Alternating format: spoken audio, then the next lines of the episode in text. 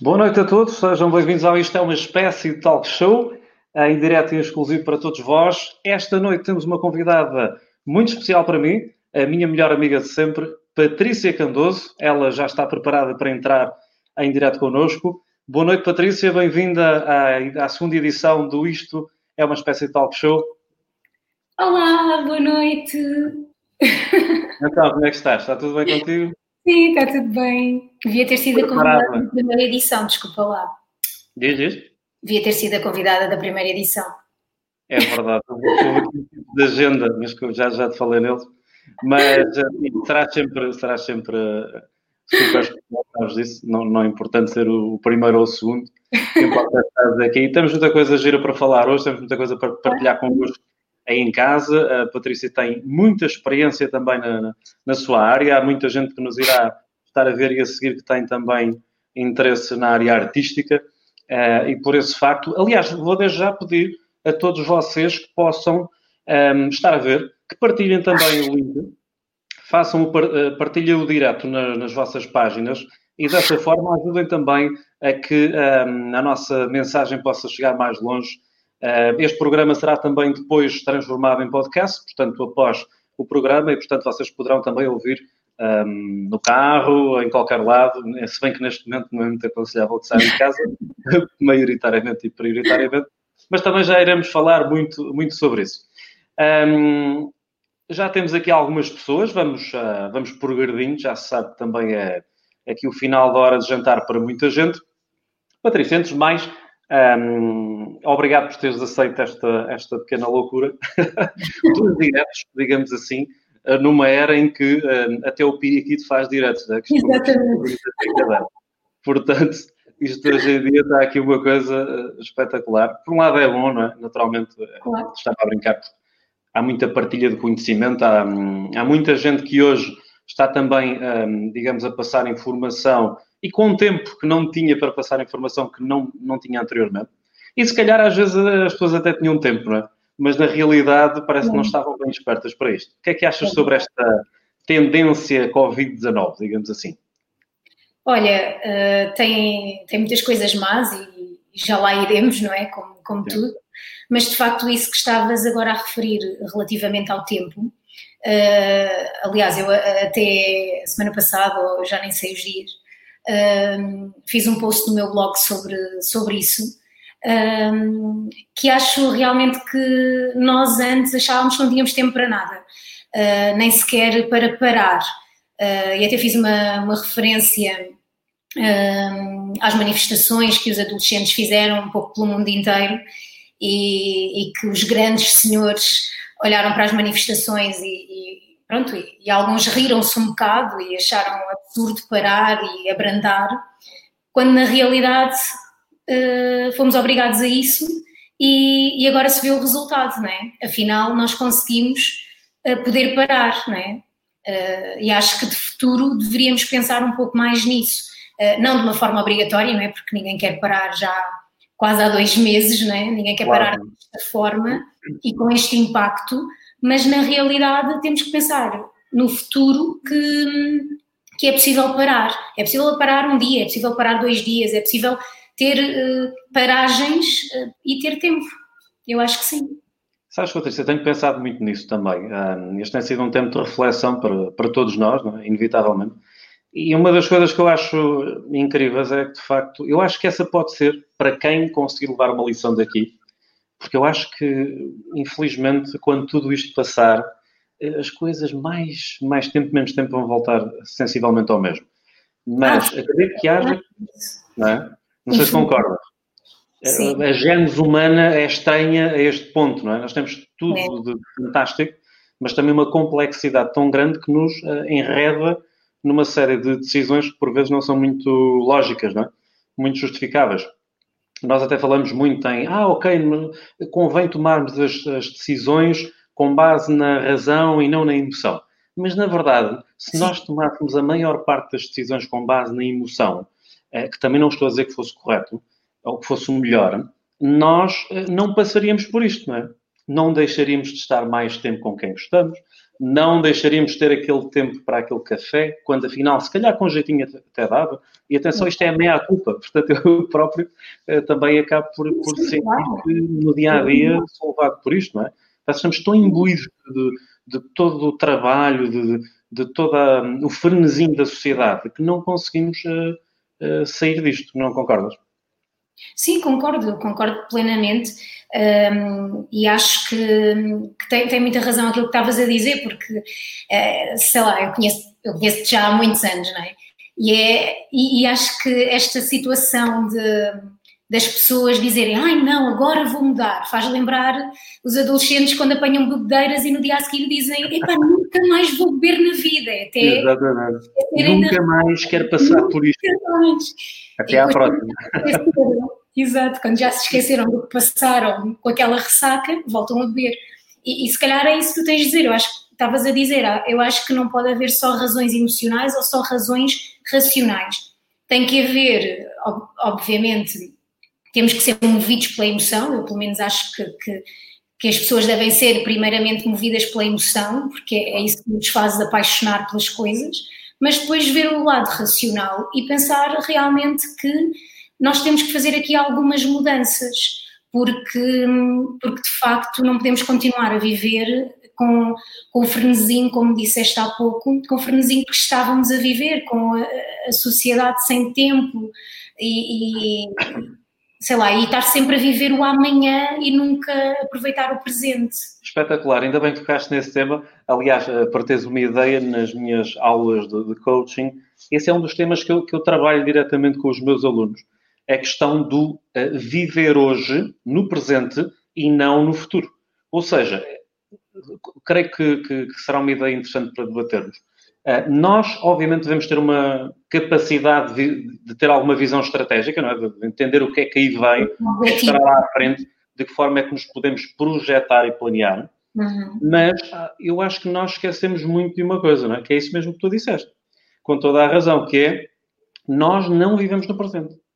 Exato. Maioritariamente estamos sempre projetados num tempo que não é o nosso. E esse será o princípio básico para não conseguirmos, muitas vezes, chegar ao sucesso chegar a resultados e até, eh, e até naturalmente nas próprias relações, as relações não poderem não ser tão, tão, tão felizes não é? tão, tão fortes e duradouras. Toda a gente vive, ou grande parte, não é? eu, falo, eu vou falar no nós sempre, porque acho que nós nunca nos devemos eh, escudar, nem escudar do, do resto da cidade, estamos englobados, e também cometemos os nossos erros, como é natural, uh, e creio que, que é um bocadinho assim. Portanto, nós Imagina, eu costumo dar um exemplo, e falo muito disso também com os meus alunos, por exemplo, na questão das redes sociais. Eh, quem é que já não caiu um pouco nisto? Que é, ok, nós vamos a um sítio qualquer fantástico, fazemos uma viagem, temos um cenário deslumbrante e paradisíaco. Primeira preocupação central das pessoas é eu vou mostrar que estou num sítio fantástico, paradisíaco, porque é importante para mim, de alguma forma, nem Sim. que seja com uma espécie de reconhecimento social subconsciente, não é? Em vez de estar a viver isto primeiro. É? Eu podia tirar ali umas fotos e fazer uns vídeos e etc. e dizer, não, agora tirei três ou quatro coisas, logo trato disto. Eu tenho um exemplo pior do que esse das férias, que é, uh, eu, eu, quando vou a concertos, eu estou a beber o concerto, eu estou a ver o concerto, estou a curtir o concerto. E quantas vezes eu olho para o lado e as pessoas estão a gravar o concerto inteiro com os telemóveis e olhar para o telemóvel a ver o concerto. Ou seja, é não, estão, não, estão, ali a curtir o concerto. É, é, a tal, é a tal situação, não estão no presente, não é? Exatamente. É, tu tocaste aí num, num, Ainda bem que tocaste nesse tema, porque é um tema, para mim, central. Uh, e, e relativamente ao sucesso também, e à felicidade, fará todo o sentido. Desculpa, não ouvi desculpa, o amanhã pode nem sequer existir e agora okay. que estamos neste momento em que afeta tanto a saúde, não é? Um, percebemos perfeitamente isso, que, que o amanhã pode mesmo não existir. E então, acho que, obviamente, como estavas a dizer, não é? Agora, tipo, não pensamos no amanhã, vamos viver, tipo, loucamente o presente. Também não é, não é isso. Temos que, como claro. disseste, eu concordo contigo, temos que definir estratégias, objetivos, coisas a atingir, não é? Eh, ehm, mas viver no presente. É fundamental, não é? Porque, e, eu creio que isso acaba por acontecer muito. O exemplo que estavas a dar do, dos concertos, uh, parece que as pessoas vão dizem assim, ok, tu não pudeste vir, não pagaste o teu bilhete, mas eu vou fazer o favor transmitir tudo para a tua casa. Exatamente. Isto tem aqui uma lógica subconsciente que provavelmente terá como base uma espécie de reconhecimento externo daquilo que é a própria vivência. Ou seja, as pessoas, mesmo inconscientemente, mesmo não tendo, obviamente, essa, essa ideia declarada e pensada conscientemente em si, têm uma necessidade de, de validação externa. Não é? Uma aprovação. Uma aprovação. Ou quase que, aí, eu até diria que aí, se calhar, até pode não ser tanta a aprovação em si mesmo, mas mais o sentido de eu já cá estou e sei que há alguma coisa que vocês vão aprovar, logo eu vou colocar, porque para a minha imagem é importante isto estar aqui.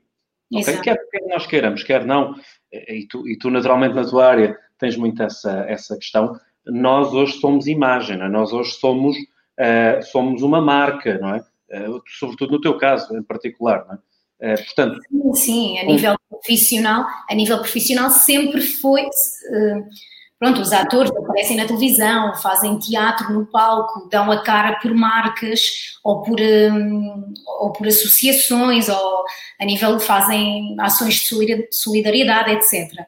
Um, e há sempre um, uma aprovação, de facto, há sempre um juízo de valor em relação a praticamente tudo o que nós fazemos a nível profissional. Um, ou melhor, havia a nível profissional desde há algum tempo para cá e isso também está muito associado às redes sociais, não é? Eh, essa aprovação e esse juízo de valor passou a não ser só pela nossa profissão, mas por nós enquanto pessoa e, e, e enquanto. Hum, ou seja, na nossa vida privada também, não é? Passou também a, haver essa, essa ligação. E, agora, e, e depois, como tu disseste, toda a gente agora uh, é vista como, como um produto, como uma marca, como, como algo para fazer juízes de valor, não é? Desculpa interromper mesmo, mesmo qualquer pessoa que não tenha eh, sequer eh, muitos seguidores ainda e que queira projetar claramente e seja declarado que quer projetar a sua imagem, uhum. acaba por encontrar, pronto, e, e depois os, as opções são discutíveis para, digamos, sobre a forma como chegar lá, não é? e já podemos falar muito sobre isso, mas um, não, há, não há que ser juízos, que será o juízo certo para cada um, e a verdade é que encontras um, montes de gente, muita gente jovem, a querer ser influencer, agora é, é moda, não é? Portanto, e, e, há, e há várias... É digamos, youtubers. Agora, há um ano ou dois. Era youtuber, exatamente. Era youtuber. Agora, agora é... é algo mais, mais abrangente ainda, não é? Exato. Algo mais abrangente. Um, eu, se calhar, até agora, pegando um bocadinho nesta, neste caminho que levámos até às redes sociais, até poderíamos, se calhar, a tocar já aqui no assunto que eu tinha aguardado lá mais para o final, uh, aquilo que é, digamos, a, a tua potenciação um, nas redes sociais. Tens algum tipo de estratégia, foste criando ao longo do tempo algum tipo de estratégia específica? Trabalhas essa, essa parte profissionalmente? É, é feito por ti? Mais ou menos que tipo de, de enquadramento é que dás e importância às redes sociais? E já vamos ao voto, está bem? É assim, a nível de redes sociais também houve aqui uma grande movimentação e, e um crescimento das várias redes sociais, não é? Mas obviamente que começámos em, em, em força com o Facebook, não é? Que agora, para algumas pessoas como é o meu caso, que trabalham muito com, com imagem e com, e com o público diretamente, uh, acabam por se desvincular um bocadinho do Facebook e ir mais para o Instagram. Uh, se bem que o Facebook é muito bom para partilhar, por exemplo, links, uh, vídeos, que no Instagram isso ainda não está ainda muito explorado, não é? Eu, se quiser partilhar um vídeo uh, do YouTube, é um bocadinho mais difícil, não é? No, no Instagram, tem que utilizar o, o Facebook para chegar é a. uma, uma vertente muito própria, o Instagram, é muito fechado em si mesmo. Exatamente. Um, e, e, funciona muito mais com a imagem, imagem parada. Agora já, já a parte do IGTV, não é? Mas, mas são vídeos que que são ao alto, não são no, formato do YouTube, por exemplo, uh, e fica um bocadinho mais difícil uh, fazer essa transição.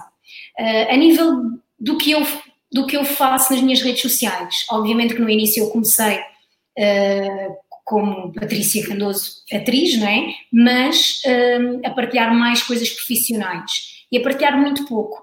Até que depois descobri um, que uh, nós podemos ir criando o nosso próprio público com aquilo que vamos, vamos partilhando, não é? Um, e, um, e quando, por exemplo, quando eu fiquei grávida hum, e tornei, tornei pública a minha gravidez, comecei a definir o meu público no Instagram muito por aí, muito mães, um target mais familiar, e automaticamente, como nós sabemos, a publicidade está cada vez mais a sair de, da televisão para a internet e as redes sociais hoje em dia é um, um, mar de publicidade, não é? Porque se tu, se tu fores ver alguns estudos, uh, há muitas pessoas que passam uh, o, o, dobro ou o triplo do tempo nas redes sociais do que uh, em televisão. E então a publicidade começou a perceber isso e virou-se um bocadinho para as redes sociais. Um, está. Eu acho que o ideal para quem quer trabalhar redes sociais, uh, obviamente que eu não aprendi isto sozinha, não é? Tenho, tenho, tenho um agente, tenho uma agência também digital e que me vão orientando nesse sentido. Mas o ideal para quem quer trabalhar em redes sociais é definir o seu público e fazer postagens tendo em conta o público que tem. Por exemplo, Uh, agora já não, já, já está um bocadinho mais intermédio. Mas eu se fizesse um post mais relacionado com a maternidade, quando estava grávida ou no início, quando, quando a Maria Clara nasceu, se fizesse um post mais relacionado com a maternidade, que até podia nem sequer mostrar a cara da bebê, que durante muito tempo eu não, não, não mostrei e mostro muito pouco. Uh, mas bastava uma fotografia do pezinho ou de uma roupinha e a quantidade de likes e comentários que eu tinha era o dobro ou o triplo de que se eu colocasse uma fotografia minha, uh, muito produzida e num trabalho. Estás a perceber? Porque, é engraçado. O meu público. Ah, o público, não é? Tu referias, acabou por, por ser. Exatamente, exatamente. Começou-se a definir por aí. Hoje em dia já é um, já é um, já é um misto. Já é uh, a gravidez, eu, enquanto pessoa, mulher, mãe, um, enquanto atriz, um, já, já consigo fazer um equilíbrio, tenho que ir fazendo um equilíbrio sobre uh, o, que é que, um, o que é que coloco no meu Instagram. Uh, porque de facto isso interessa também às marcas. Há marcas que às vezes um, nos abordam a dizer: olha, gosto muito do seu feed, gosto muito da sua imagem, também ter cuidado com as fotografias que pomos.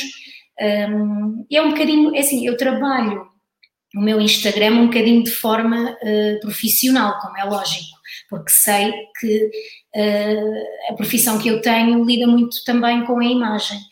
Um, mas mesmo a nível pessoal, um, isso também se pode fazer. Há muitas pessoas que não são conhecidas pelo seu trabalho e têm Instagrams profissionais.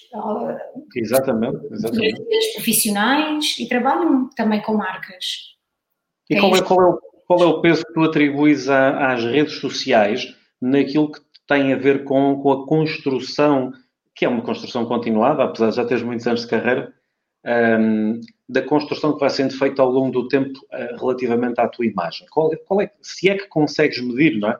Não, não, não será absolutamente fácil. Qual é que será, digamos, o peso? É um peso grande? É um peso não relativo? Não muito, sabes porquê? Porque é assim, um, há uma grande diferença. Por exemplo, quando o YouTube apareceu, eu já tinha quase 10 anos de profissão. Portanto, se tu quiseres pesquisar coisas minhas uh, como atriz em televisão, uh, participações minhas em televisão, antes de existir o YouTube, há muito poucas coisas, só aquelas que já foram repetidas na televisão, não é? É nestas, uh, alturas, vezes... é, é nestas alturas que nós percebemos que já nos conhecemos há uma eternidade. Exatamente. Bem, agora eu tocaste num ponto que já nem eu ia buscar assim, pois realmente o YouTube. Mas é verdade, é verdade. O YouTube cá começou assim a ter mais sucesso, talvez em 2009, por aí. Sim, uh, eu é comecei em 2001, portanto, imagina. Uh, são logo aí 8, 9 anos em que não, não havia YouTube, não havia meio de publicitar uh, o nosso trabalho sem ser na televisão. Portanto, o que é que eu quero dizer com isto? Eu, quando criei as minhas redes sociais, são pessoas que de facto já me conhecem, conhecem o meu trabalho e que me foram seguindo e que agora vão, vão seguindo também. Uh, e depois há um, atores, músicos, pronto, profissionais, artistas que, que, já são da era pós-YouTube uh, ou pós-Facebook. Então é muito mais fácil para essas pessoas uh, desenvolverem grandes, grandes carreiras ou, ou desenvolverem-se mais a nível profissional com o apoio Projetarem.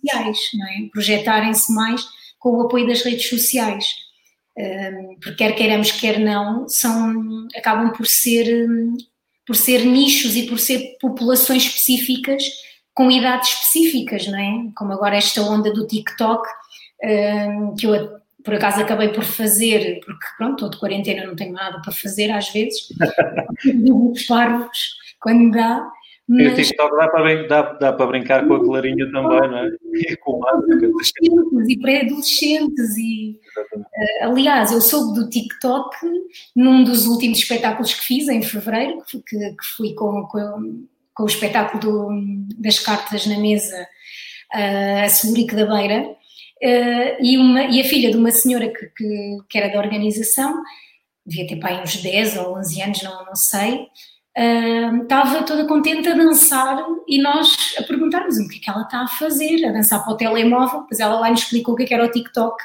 e pronto, saber.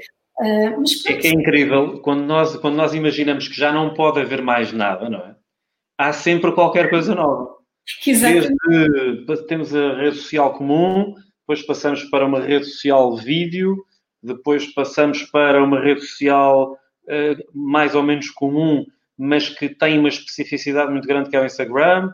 Depois uhum. temos o Twitter, que também não é tão usado em Portugal, apesar de uh, ter uma presença muito forte em Espanha, uh, por exemplo, e nos Estados Unidos. Uhum. E depois caminhamos para outras modalidades, como o TikTok, é?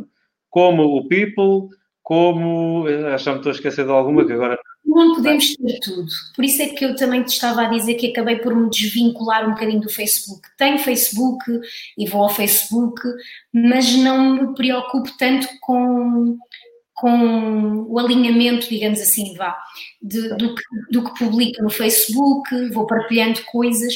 Uh, e lá está, se calhar por isso também, quando às vezes partilho uma coisa no Facebook, não tenho tantos viewers, uh, nem tenho tantos likes como tenho no Instagram, porque neste momento eu estou muito mais focada um, na rede social Instagram um, e pronto, e, no, e, e, com o blog, que não é, uma, não é uma rede social, mas faço uma ponte entre o blog e o Instagram e comunico assim um, com as pessoas. Pronto, o Facebook simplesmente é uma extensão daquilo que eu já partilhei uh, na minha rede social, para mim principal.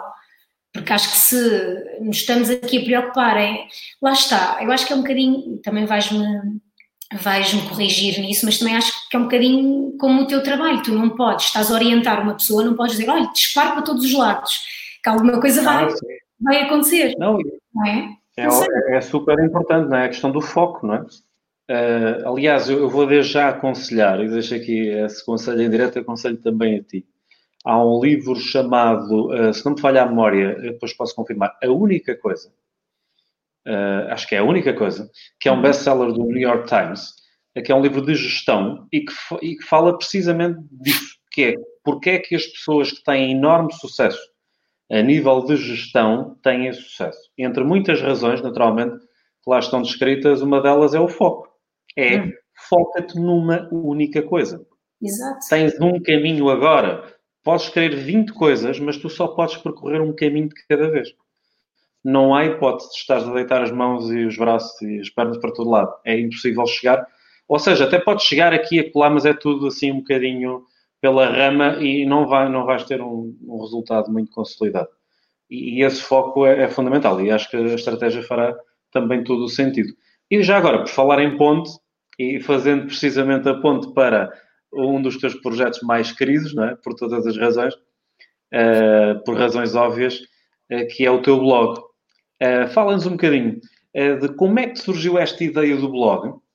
Até porque eu tenho ideia, tenho ideia, temos falado há muitos anos atrás sobre algumas destas coisas e tu nessa altura não estavas tão virada para, para isso, mas a, tua, a maternidade despertou-te para um projeto de blog. Com a, com a chegada da, da Clarinha, da Maria Clara, veio a ideia ou a ideia veio já enquanto não, ela. Ideia, quer dizer, a vontade. Foi a priori ou foi durante, basicamente? Não, a vontade já existia, como, como sabes, não é? Fomos colegas de universidade um, e, e, foi para isto que estudámos, não é? Uh, claro. Supostamente para sermos jornalistas. Que é aquilo que hoje não somos, não é? Exatamente, nem um nem outro, mas pronto. Uh, mas, mas temos... também tivemos, mas também, verdade seja dita, que tivemos oportunidades nessa área e já vamos falar disso mais à frente. Sim, sim. Não foi por não, foi por não acontecer. Tipo as, nossas, as nossas oportunidades. Mas depois, pronto, tomámos caminhos diferentes da comunicação. Acaba por ser comunicação na mesma. Um, agora, como sabes, eu sempre, sempre gostei de escrever, sempre, sempre gostei muito de escrever, sempre tive esta paixão pela escrita não como escritora, nunca, nunca pensei nisso, mas sempre tive esta paixão pela escrita. E já há muito tempo uh, que eu gostava de, de partilhar coisas, de, de, escrever. Só que lá está, uh, eu não tinha uma ideia muito definida do conteúdo do que eu queria fazer. E então fui deixando passar o tempo até que me surgisse uma ideia para, por exemplo, criar um blog. Uh, e pronto, e quando fiquei grávida, comecei a fazer os meus diários de gravidez, não é? Uh, e a pensar, bem, pronto, agora estou grávida, assim que souberem que eu estou grávida, pronto, ninguém me contrata para nada, vou ficar nove meses, uh, ou pronto, nove meses não, mas seis, não é? Seis meses aqui parada em casa sem fazer nada, porque ninguém contrata uma grávida, não é? Uma atriz grávida vai fazer o quê? E pronto, e tive essa ideia, vou, vou fazer um blog uh, dedicado à minha maternidade, com, alguns, com algumas outras temáticas, que depois fui também desenvolvendo. Um, e comecei lentamente a partilhar coisas, tudo a, a, nível pessoal, não, raramente faço um post que, que, seja, que seja mais virado para o profissional, já o fiz, obviamente, que já o fiz e que já, já publicitei no meu blog algumas marcas, uh, sempre ligadas uh, ao assunto principal, não é? Uh, que é o, o, mundo envolvente da, da maternidade, não é? Uh, ser mãe, ser mulher. Uh, agora também há pouco tempo tenho partilhado algumas coisas sobre, sobre esta situação que estamos a viver, mas basicamente foi isso, pronto. Uh, foi por esse motivo que, que criei o blog. Claro que depois, felizmente, contrataram-me para trabalhar e estive a trabalhar até até quase aos oito meses, uh, num palco. Uh, foi um bocadinho. Eu lembro-me disso. Foi um bocadinho complicado. Com uma barrigona já. Três sessões de. Super cansada, né? super cansada, lembro-me bem desse, dessa altura. E cheguei a ver, cheguei a ver peça também quando já estavas assim, já é. com um barrigão. Sim, estive a fazer A Bela e o Monstro, um, um musical infantil. Uh, e pronto, correu muito bem, não, não tive problemas nenhums. E, e pronto, e, a, e a, a, a, par de tudo o que ia fazendo, ia partilhando uh, as várias etapas da gravidez na, no meu blog, depois, quando ela nasceu, as várias etapas também do crescimento. Uh, e agora criei uma coisa muito curiosa, que agora está, em, pronto, está um bocadinho parada, não é? Porque está um bocadinho difícil também conseguir eh, fazer conteúdos eh, diferentes sem ser sobre o Covid, não é? Que não há, parece que não há outro pois. assunto, não é? E nós vemos pelos telejornais, não é? Vá lá, olha hoje, Sim. infelizmente, não é? Porque foi uma desgraça que aconteceu, mas o telejornal hoje começou com uma notícia que não foi o Covid, pronto, foi um acidente que houve com um comboio. Sim, mas, é mas não tem havido outro, outro assunto. Mesmo que naturalmente muitas das outras coisas continuem a acontecer. Não? É? Exatamente. Mas é incrível como, como de repente as prioridades parece que mudam por completo. Não há espaço no alinhamento do telejornal. Mas estava-te a dizer que criei, uh, para aí um mês antes de começar esta situação, ehm, um, uma parte, agora não me lembro do nome, uma rubrica, uma rubrica no, uma rubrica. no meu blog, uh, que se chama Palavra de Mãe que é eu convido mães amigas, conhecidas ou não, por acaso as duas que fizeram são minhas conhecidas, mas não são conhecidas do público, para também partilharem as suas vivências noutros estados da maternidade ou, de, ou de, do crescimento das crianças e partilharem as suas, as suas vivências também e dar um, um pouco palavra a, a, outras mães, porque eu recebo muitas mensagens, dependendo dos assuntos. Uh, por exemplo, houve um assunto que eu fiz que foi sobre a magreza, não sei se, se chegaste a ler. De... Uh, li, li, li, li. Esse, esse... li, li, lembro-me lembro perfeitamente de teres falado sobre isso, até, até, até chegaste a ir à televisão falar sobre isso. Sim, sim, sim. Uh, lembro perfeitamente e acho que é um tema super interessante também eu acho realmente que... podemos abordá-lo aqui também, faz todo o sentido. Já, já trabalhamos então. Eu fiz isso de uma forma perfeitamente normal, não, não, não estava a pensar. O que é que eu pensei naquele momento? Epá, realmente, todas as pessoas se queixam uh, da parte de, de, de, sofrerem um pouco bullying porque, porque são gordas e as pessoas chamam mais atenção às gordas e porque não se pode dizer que a pessoa é gorda porque a pessoa depois sente-se mal, isto e aquilo. E eu tentei mostrar o outro lado, que é não é, não é nem as gordas, nem as magras, é, é, toda a gente. Ninguém tem nada a ver com o peso da pessoa. E depois falei um bocado das pessoas que são extremamente magras e que estão também a ser criticadas por isso. E nunca pensei que tivesse a repercussão que teve. Teve mais de 80 mil visualizações. 80 mil é brutal, é muito bom mesmo. Legal. Não teve, tinha que tinha chegado a números tão, tão elevados. Teve milhares de partilhas, perdi a conta àquilo. Foi assim uma coisa, porque depois lá está, uma pessoa partilhava no Facebook, depois outra que se identificava também partilhava no Facebook dela. Olha, teve... E foi, foi assim em catadupa, né? Foi feito ripple, como eu costumo dizer. E recebi centenas de mensagens eu até, infelizmente, não consegui responder com atenção a todas e pronto, eu tive mesmo que formatar uma, uma resposta uh, standard para pelo menos as pessoas saberem que eu, que eu li a mensagem. E, claro. Pronto, responder obrigada. milhares de pessoas fica bem mais complicado, não é? Sim, foi muito difícil. Li todas, demorei algum tempo para ler, li todas e respondi, mas foi um bocado um bocado complicado. Um, e pronto, e basicamente é, é, um escape também para, para partilhar pensamentos, para partilhar sobre coisas do dia a dia e, e desabafar através da escrita. Basicamente é isso. E, e, como é que tu olhas para. É uma pergunta que eu, por acaso, eh, e falamos muito e sobre tudo, mas por acaso ainda não, não te fiz esta pergunta e já tinha pensado sobre isso. Como é que vais depois, à la longue, não é? no tempo, ehm, manter a linha do blog daqui a muitos anos, é? quando a Maria Clara já for maior? Qual é a tua ideia, se é que já pensaste sobre, não tens que obrigatoriamente ter pensado, uh, como é que vais gerir isso ou qual é, digamos, a ponte que pode ser feita para que este blog, com a mesma com uma dimensão maior do que aquela que tem hoje, porque naturalmente vai crescendo, eh, qual é que poderá ser a ponto para o futuro, digamos assim?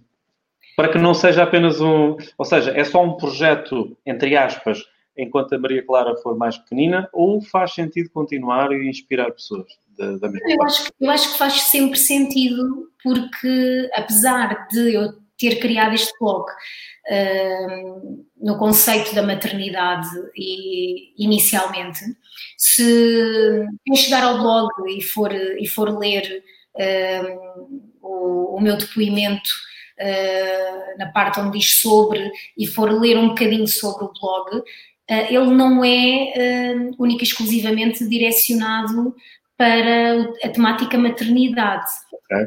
Isso é importante blog, também, não é? Para as pessoas perceberem.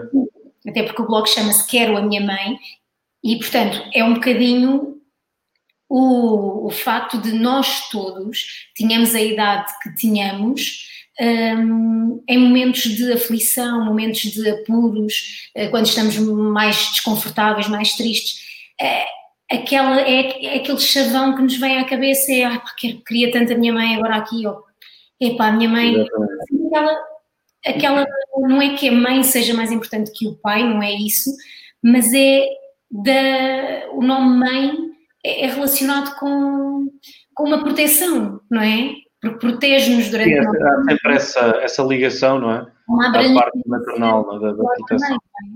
E então é um bocadinho, um bocadinho por aí, é também, também partilho coisas do meu trabalho,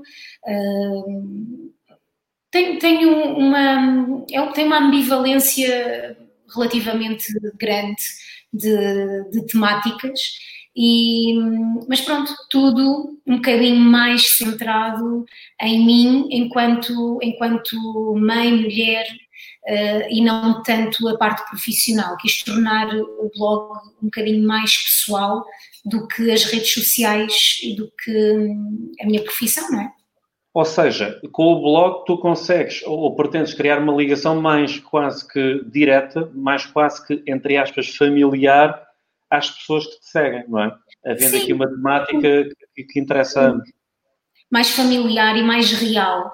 Até porque, por exemplo, no início, uh, e quando a Maria Clara nasceu, eu partilhei alguns, alguns posts uh, muito reais mesmo uh, de como correu o parto, de quando ela ficou na neonatologia, coisas, coisas que me aconteceram um, e que não são assim tão bonitas, não é? Para se uhum. estar a partilhar. Eu quis partilhá-las na mesma e, e na altura lá está, também recebi muito, muitas mensagens e muito apoio de pessoas e relatos de pessoas que lhes aconteceu o mesmo uh, e coisas piores Uh, e essa partilha, porque as pessoas sentem necessidade uh, de desabafar e de partilhar com alguém que tenha, que tenha a mesma sintonia, não é? Passado pelo mesmo, não é? Que tenha passado pelo mesmo. Porque é diferente, eu não sei, eu não sei explicar isto, mas talvez a nível psicológico isto faça sentido. Um, tu tens um. É uma sensação de conforto. Exatamente, é um conforto de alguém que não te conhece, portanto não te vai julgar nunca, um, e, e, e, vai entender porque também passou pelo mesmo.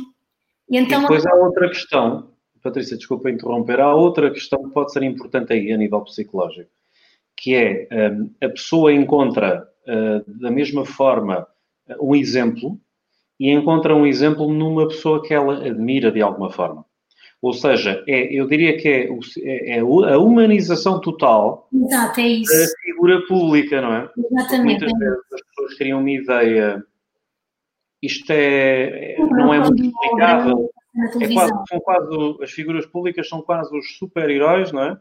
é os intocáveis, uh, nunca acontece nada, não têm problemas, que é, muitas pessoas Exato. acham isto. Ah, são conhecidos, se calhar em alguns casos ganham muito dinheiro, não sei como é que estas pessoas têm problemas. E, as pessoas têm que perceber que isto, os problemas não têm nada a ver com ter muito ou pouco dinheiro, dizer, também ajudará ter dinheiro, não é essa a questão, mas há muito mais para além disso, não é? E o encontrarem as pessoas essa humanização tão grande, não é? Essa parte mais humana, uh, direta, como dizes, uh, sem filtros, não é? Um, por parte de quem é mais conhecido, quem é uma figura pública, para essas pessoas falas, falas sentir psicologicamente muito mais confortáveis. Porque elas pensam, ah, afinal, calma. Afinal, um, a Patrícia também passou por isto. Afinal, ela também teve estas dificuldades. Afinal, ela também teve, e não sei se depois falarás disso, mas tiveste um parto nada fácil, é? em termos do, do, do, da espera, sobretudo do, número de horas de espera, que foi, foi muito longo. Um, e, portanto, as pessoas entendem, ok, afinal, eles são humanos, não é? afinal, eles estão aqui e têm problemas. Eu acho, tá. eu acho que sim, e já, se bem que hum, eu acho também que às vezes não podemos cair no exagero de estar a querer ser tão reais, tão humanos, de uma forma que vamos publicar coisas que, pá, que ninguém está interessado em ver, não é? Claro, claro. Ai, vou ao hospital, vou tirar agora uma fotografia da seringa a tirar o sangue. Olha, eu aqui com a seringa. Epá, depois há algumas coisas que às vezes uh, há um exagero. Não, não estou aqui a criticar, mas eu não, não, não pretendo que partilhar a minha realidade de uma forma uh, exagerada. Partilho a realidade das coisas que eu acho que o meu público um, e que as pessoas que me seguem têm interesse em ver. Sim, a função depois era um, um, abrir da vida privada que também não fará muito sentido, que nem as pessoas que não são tão conhecidas ninguém fazem. Quer ver, ninguém quer ver, tipo, há coisas... Claro, e, sim, acaba por ser conteúdo que, não é? que não teria interesse e, se calhar, e também provavelmente para, para, para ti mesma também não, não haveria claro. tanto São coisas mais, mais íntimas. Toda a gente sabe que toda a gente lava os dentes, toda a gente vai à casa de banho, toda... por amor de Deus, não é? há coisas, pronto, claro limite do que, do que devemos partilhar, acho eu. Mas pronto, cada um sabe de si uh, e pronto. As pessoas, as pessoas podem comentar, eu estou aqui a ver top. Nuno Romão. Podem, podem comentar, podem comentar.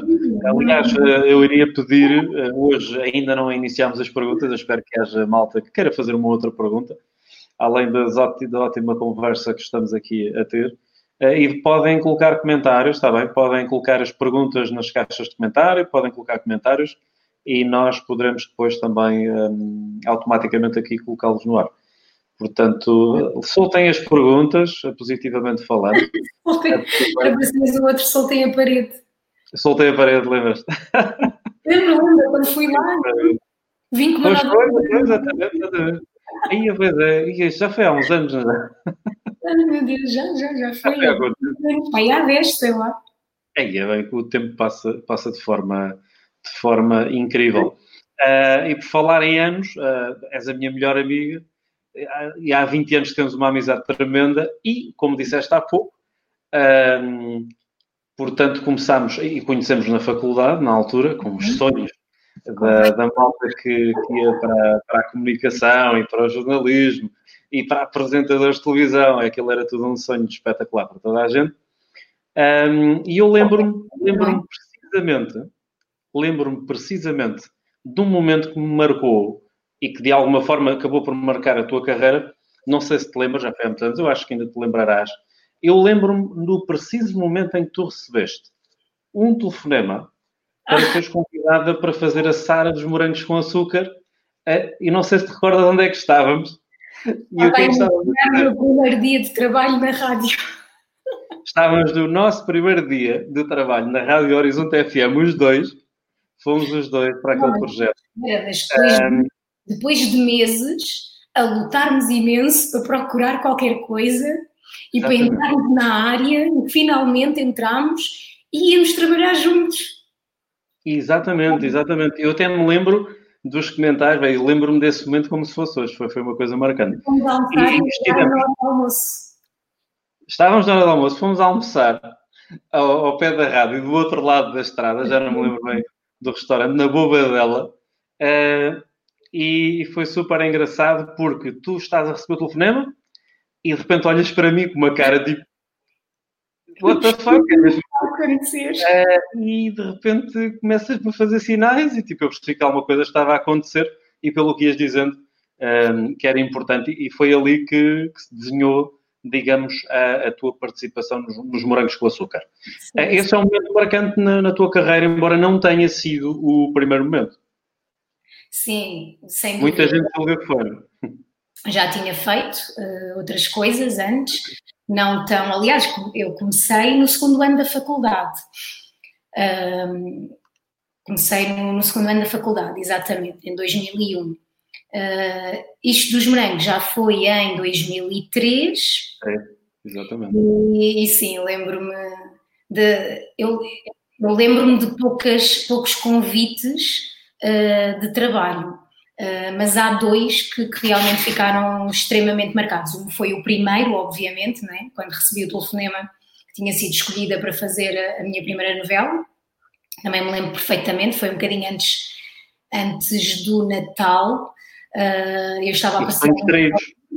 Sim, os sonhos traídos. Estava a passear num shopping com os meus pais quando o senhor me ligou a dizer: Olha, estou-lhe a ligar. Lembro-me perfeitamente, foi o Ivan Coletti que me ligou. Uh, ligou-me a dizer: Estou-lhe a ligar, porque ele falava brasileiro, é brasileiro, para dizer que você não ficou no casting. Eu não fiquei. E ele, não, não, eu, então e você está-me a ligar, estamos a ligar todas as pessoas a dizer que não fica. Você, que é só o diretor. E ele, ah, isso é muito esperta. E depois lá me uh, mas E depois lembro-me de, desse, desse momento surreal, não é? Que lá está, é aquela coisa de que nos percebe, persegue um bocadinho, e, e tu melhor do que eu sabrás explicar esse fenómeno, uh, que é, nós andamos, não temos nada, e andamos ali numa rodinha, numa rodinha à procura, à procura, a ver se algo vem ter connosco. De repente, finalmente, acende-se uma luzinha, nós vamos, e de repente começam, tipo, imensas luzes à tua Montes de luzes. É. Eu lembro-me do teu comentário, eu lembro-me do teu comentário, foi, foi mesmo assim, isto é incrível, uma pessoa aqui há algum tempo sem nada, agora começa na rádio e de repente vem isto no mesmo dia. Isto está tudo a acontecer. Portanto, foi o teu primeiro e último dia na rádio. Exatamente, foi. Não, não, ainda fiquei lá uma semana, ainda fiquei lá ah, uma semana. Ficaste, pois ficaste, desculpa, tens razão. Ficaste porque não, não tinhas a necessidade logo de, de ir exatamente. Começar logo, Agora, fiquei uma semana ou duas, já não me lembro. Um, mas, mas é engraçado esse, esse fenómeno, porque de facto eu lembro-me nesse momento de eu ter desligado o telefone e ter dito, pai, nem sei por onde é que é de começar, eu nem sei o que é que, é, que, é que de fazer, o que é que eu faço. E eu lembro-me perfeitamente disso, porque eu, eu, lá está, eu estava a fazer a formação de teatro à noite, um, das era pós-laboral, exatamente, e então estava na rádio, acabava a rádio, já não sei bem a que horas, mas ia jantar e ia para o, para o curso de teatro, né? Uh, e pronto, e de repente surgiu uh, aquele telefonema precisamente na, naquele dia, que é impressionante mesmo. Foi, foi uma, uma coisa tremenda. E, e, e mais ainda, fica mais marcado, também para mim naturalmente, porque é de facto o catapultar de, para a fama. Essa é a realidade. É, aquela, é aquele personagem eh, que realmente, pum, ainda hoje, não é? Ainda hoje, ainda há pouco, aliás, ainda ontem, ainda ontem, não é que nós já não tínhamos falado sobre isso, mas ontem no, no live que fizeste Estava a fazer com a Falva. Comentários sobre a dos morangos. Exatamente, não te consegues, entre aspas, desvincular disso. O que eu acho que tem, tem um lado que também não é mau, ok? Também há um lado engraçado que é, epá, foi tão marcante que ficou mesmo. É? Exatamente. É um, é, um, é um rótulo, não é? Não deixa de ser um rótulo, mas não é um rótulo eh, assim tão depreciativo. É, é, é até quando, às vezes quando as pessoas dizem isso, até dizem com uma certa saudade, saudade tipo as pessoas assim mais, mais da nossa idade, Dizem nunca seria no sentido, desculpa, nunca seria no sentido depreciativo, mas podia ser um bocadinho aquele sentido de ah, ela já fez isto há tantos anos e ainda é disto que se fala, não é? Mas não é tanto por isso, não é por isso, é porque foi tão marcante e tão diferenciadora e tão impactante para, para a juventude em Portugal, sobretudo uh, uh, para, para, para as miúdas, não é? Daquela idade. Eu lembro-me de nós andávamos por aí eh, íamos almoçar, íamos dar uma volta, etc. E de repente víamos montes de miúdas com o cabelo pintado vermelho, porque para quem não se lembra, a Sara tinha o cabelo vermelho, não é? Do personagem. e houve uma tendência clara de pessoas que se inspiravam em ti. isso era sim, espetacular. Sim, sim. De alguma forma, é, é, é, do mais rico que, que, que, a televisão pode dar, não é? O impacto positivo que pode gerar junto de, de alguém. Claro, é sempre bom ah, porque, porque ao fim e ao cabo a nossa profissão é isso, é dar, dar vida a personagens, não é? E, e, é sempre bom quando, quando há uma ou duas personagens que ficam tão marcadas que mesmo passado anos e anos as pessoas ainda falam nisso e se lembram. Há, há muitos atores claro. que, que, isso lhes acontece, não é? é Eu vou já fazer aqui uma aposta. Eu vou já fazer aqui uma aposta. Há um conjunto de atores Hum. Há um conjunto de atores que, por mais, por mais coisas que farão na vida, eu aposto hoje já que eles nunca se vão conseguir desvincular daquilo que estão a fazer hoje. Os atores de, de La Casa del de Papel, não é? La Casa ah, de Papel, dificilmente pode acontecer. Mas até pelo é mercado. Friends. Tu olhas para a Jennifer Aniston, Friends, tu olhas para a Jennifer. Exatamente, é um ótimo exemplo. Exatamente agora não lembro do nome dela, mas é sempre a loirinha do Friends. Exatamente. E Ai, é um bocadinho por aí, não é? São tão impactantes e o sucesso é tão grande que, que hum, fica, fica, fica ali e é, e altamente positivo, naturalmente. Uhum. Um, já aqui vamos outra vez. Já agora queria deixar da, minha parte e da Patrícia o nosso agradecimento a todos os comentários e, portanto, ainda não há perguntas diretas, mas comentários que vão deixando e vão continuando a comentar e e, a participar aqui connosco nesta conversa. Um, a todos, ao Diogo Macau, foi meu jogador, ao Nuno Romão, um, ao, ao, Pedro Matos, ao, à Lourdes Rosa, ao Rodrigo Coelho, a muito mais gente que nos está a ver. E aqui, um, um, um, ponto engraçado e que eu vou colocar só agora no ar, que achei muita piada. É todo o Diogo Macau, é, portanto, foi meu jogador ainda nesta época, um, e portanto também jogou futebol eh, de praia, joga no, no Sporting, creio eu que ainda está. Uh, e ele diz uma coisa engraçada: é que ele é primo da Diva Branco, da tua amiga, que é uma coisa ela não fazia ideia, nem ele fazia ideia que eu sou o meu amigo, nem, nem eu fazia ideia que ele, ele, ele é a primo da, da Diva, que é a tua amiga. Super engraçado. um grande abraço também.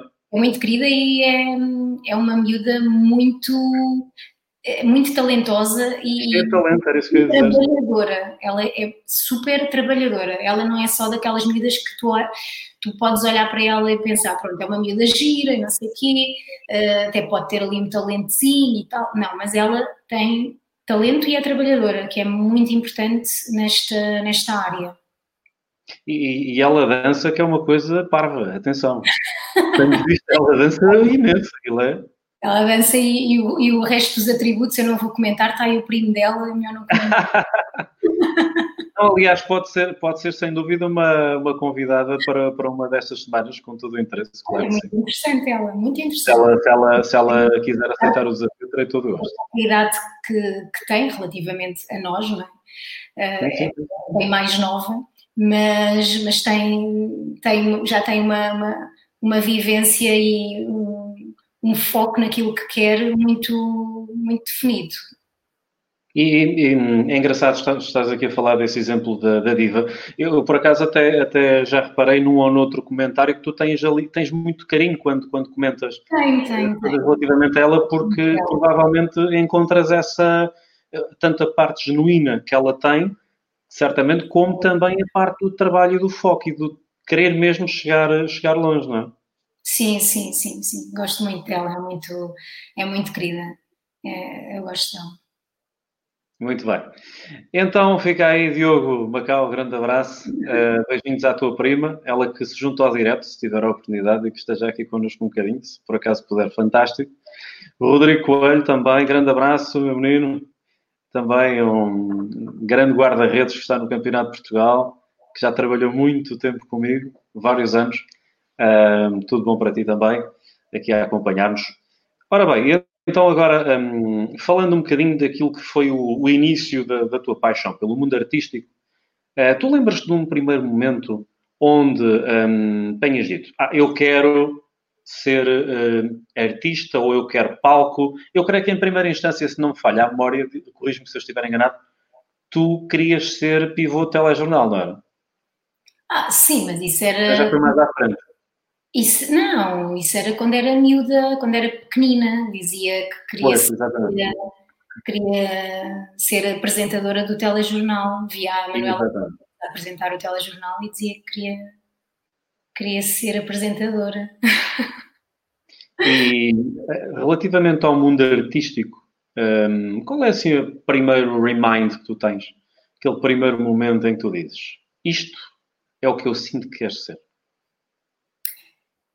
Epá, sabes que não sei muito bem porque na realidade eh, eu estava na faculdade, não é? E era. Vais falar do casting.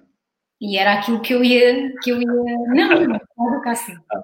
E era aquilo que eu queria seguir, não é? Aliás, até quando entrei na universidade, até comecei por achar que talvez fosse seguir mais a parte do audiovisual um, em vez do, da parte de jornalismo. Não, lembro-me disso mas pronto, mas depois eh, a coisa não foi por esse caminho e acabei por fazer o, terminar o curso com, na vertente de jornalismo. E quando comecei a trabalhar uh, na novela, a gravar a novela, um, eu, eu senti, né, acho, acho que, não sei, não, não gosto de ser, ter falsa modéstia ou ser convencida, não, não, não tenho uma coisa nem outra mas eu senti que possivelmente teria ali alguma capacidade para fazer aquilo, para ser atriz. Uh, e depois, ao mesmo tempo, para mim foi, foi relativamente fácil perceber como é que funcionava o meio, porque nós na universidade, logo, logo no primeiro ano, tivemos muito contacto, uh, tivemos contacto com o prático, não é? Com, com sim, sim, sim. O nosso curso era muito prático, felizmente. Coisas muito práticas. E eu cheguei lá e sabia perfeitamente posicionar-me para uma câmara, sabia perfeitamente uh, posicionar-me para a luz, uh, esse tipo de coisas, não é? Uh, e foi muito mais fácil eu conseguir perceber como é, que, como é que se gravava e como é que se estava, naquele caso, num platô, porque ali não é um, não é um, é um set de, de gravação. e pronto, Agora, o, o, momento exato em que eu percebi que era aquilo que eu queria fazer, eu acho que isso foi, foi se consolidando uh, à medida que eu fui que eu fui avançando nesse projeto. E depois também porque uh, naquela novela eu comecei logo a trabalhar tipo com aquelas pessoas que, que quando uma pessoa é atriz e pensa um dia quero trabalhar com aquela pessoa. É o eu, sonho, não é? que foi logo o que me aconteceu. Foi logo na primeira. Algumas delas já não estão cá, não é? infelizmente. E, e, pessoas que eu admirava, por exemplo, tive o, o, prazer enorme de trabalhar e de conhecer o Arthur Agostinho, que era uma pessoa eu sei que gostaste muito dele, Eu admirava imenso uh, como jornalista, como sportinguista, como pessoa. Já vamos uh, falar dessa paixão também. E pronto. Era um, era um, era um senhor, não é? Era um senhor. Era um senhor, era um senhor mesmo, uma coisa impressionante. Uh, depois o, o Henrique Viana, que também fez, fez de meu pai, também já, já cá no estado, também um excelente ator. E depois uh, a Eunice Munhoz, que fazia de minha avó, o Rui de Carvalho, ou seja, eu foi tudo, desculpa interromper, foi tudo nos sonhos traídos, não me falha a memória. Exatamente, exatamente. Logo na primeira experiência, o que é incrível. Sim, é, é, foi, foi muito enriquecedor uh, e aprendi imenso com essas pessoas todas e outras que, que também lá estavam. Um, e lá está, e foi algo que eu, com o tempo, fui, fui descobrindo que realmente era aquilo que eu queria, que eu queria fazer. Portanto, foi um processo, não é? Sempre Sim. construtivo. Um, diz, desculpa. Sem dúvida. E lembras-te do. No, no, primeiro momento em que és chamada para os sonhos traídos, hum, como é que foi a sensação? Tu pensaste naquele momento, olha, porreiro, vou ter uma oportunidade de fazer alguma coisa que muita gente quer fazer, deixa lá ver como é que isto corre, ou foi nem pensar? Agora é que eu cheguei aqui, eu quero mesmo isto e vou-me agarrar com unhas e dentes. Sabes que na altura que eu comecei, o ser atriz não era um sonho de, de criança, como, como se calhar foi na altura dos, dos anos gloriosos do, dos morangos, que todas as crianças queriam ser atores, como, como há dois ou três anos queriam ser youtubers e agora influencers. E, ou seja, quando eu comecei não era uma moda, um, um ator era uma, um, uma profissão que tu, tu tinhas que realmente provar alguma coisa e ou então quando lá chegavas depois tinhas que provar que, que, que, merecias estar ali e que merecias aquela oportunidade. E não era de todo um sonho um sonho de criança. Portanto foi lá está como eu te estava a dizer foi algo que eu que eu descobri uh, que realmente a, a, minha forma de comunicar, afinal, passava por ali e não por ser jornalista. E, de facto, eu não me lembro, pronto, não me lembro da, da minha infância fazer os, os, teatrinhos ou representações ou coisas assim, mas, uh, mas, mas lembro-me de gostar de ver, lembro-me de gostar de fazer essas brincadeiras com, pronto, com as bonecas e, com, e quando era mais pequena. E, e lá está. Acho que, como não, como não era uh, uma, uma profissão de sonho de criança, porque, uh, sei lá, quando eu era criança, as profissões de sonho eram aquelas: ah, quer ser bombeira, ah, quer ser professora. Não havia aquela profissão de sonho, ah, quer ser atriz. Não havia a cultura, não é? A cultura de, de digamos, a ficção portuguesa ainda estava muito no início. Sim, também, exatamente. E pronto, e como também não tinha grandes referências à minha volta, ninguém na minha família, nem perto, era atriz ou ator, não, não tinha essa referência. Portanto, era, era algo, uma forma de comunicar que eu não, não via por aí. Eu acho que lá está, teve que me ser apresentada na prática para eu perceber que, ok, é, é, isto, é esta forma que eu quero comunicar e afinal não é o ser jornalista ou apresentar o telejornal, é, é esta forma de comunicar que, pelo sentimento, pela emoção que, que eu quero fazer. E, e, uma vez que não foi, não foi um caminho premeditado, digamos assim, é engraçado, não é? Porque nós, como falávamos no início, é importante planear, é importante Sim. traçar objetivos, é importante um, percorrer, o, digamos, a cada passo dentro desse caminho, dentro de, de, um plano de ação para chegarmos aos objetivos, mas às vezes as coisas surgem por atalhos, não é? Foi, hum. Perdão, foi um bocadinho aquilo que aconteceu contigo. Não era aquilo que procuravas diretamente, não era um sonho, eh, e nesse sentido, uma vez que hoje, para muita gente, e, e sobretudo falando do público feminino, muitas raparigas novas querem ser atrizes, que tipo de conselhos é que tu lhes podes dar Sendo que um, eu também creio que há uma banalização do querer ser atriz uh, devido à fama, não é? Que se calhar é o princípio errado para se querer ser atriz. Sim, sem dúvida, porque é assim, se nós pensarmos bem, uh, lá está, era aquilo que estavas a dizer há bocado, mais atrás na nossa conversa, de, de, às vezes haver aquela falsa ideia de que ah, aparece na televisão, é rica, farta-se ganhar dinheiro e não sei o quê. Não é bem assim, porque os atores um, famosos e com que ganham muito dinheiro e que têm uh, uma carreira uh, mais não sei que nome pronto, mais Consolida, não é consolidada, mas mais estável, talvez, não é? Estável, pronto. Tem mais, estável. mais estável a nível monetário e de fama. Um, não são assim tantos. Há muitos atores e muitos atores têm que trabalhar diariamente, e principalmente atores que, que fazem teatro, uh, é, um, é um trabalho contínuo e quando terminamos um trabalho começamos novamente do zero. Uh, enquanto que, se calhar, há, felizmente, não é, para, para essas pessoas, há atores que, pronto, que, que conseguiram conquistar ali aquele lugar uh, ou acabam por ser.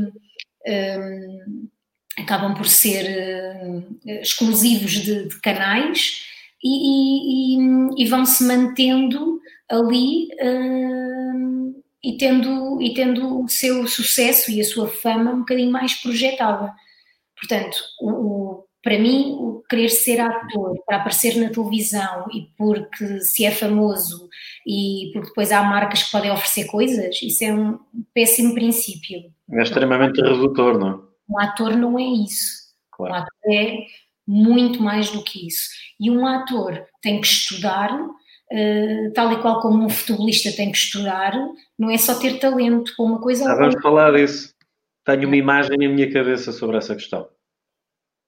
Aqui há uns anos atrás, uh, já não sei, foi até num dia em que Portugal e Espanha jogaram para o Campeonato da Europa, nós combinámos, uh, na altura, lembro-me, fomos, fomos à praia e, entretanto, eu fui à tua casa e tu tinhas, uh, num dos teus sofás adjacentes, tinhas aquilo com uma pilha de vocês e que nunca mais me saiu da cabeça. E tu disseste-me assim: Olha, isto é tudo aquilo que eu já tive que estudar só para esta novela.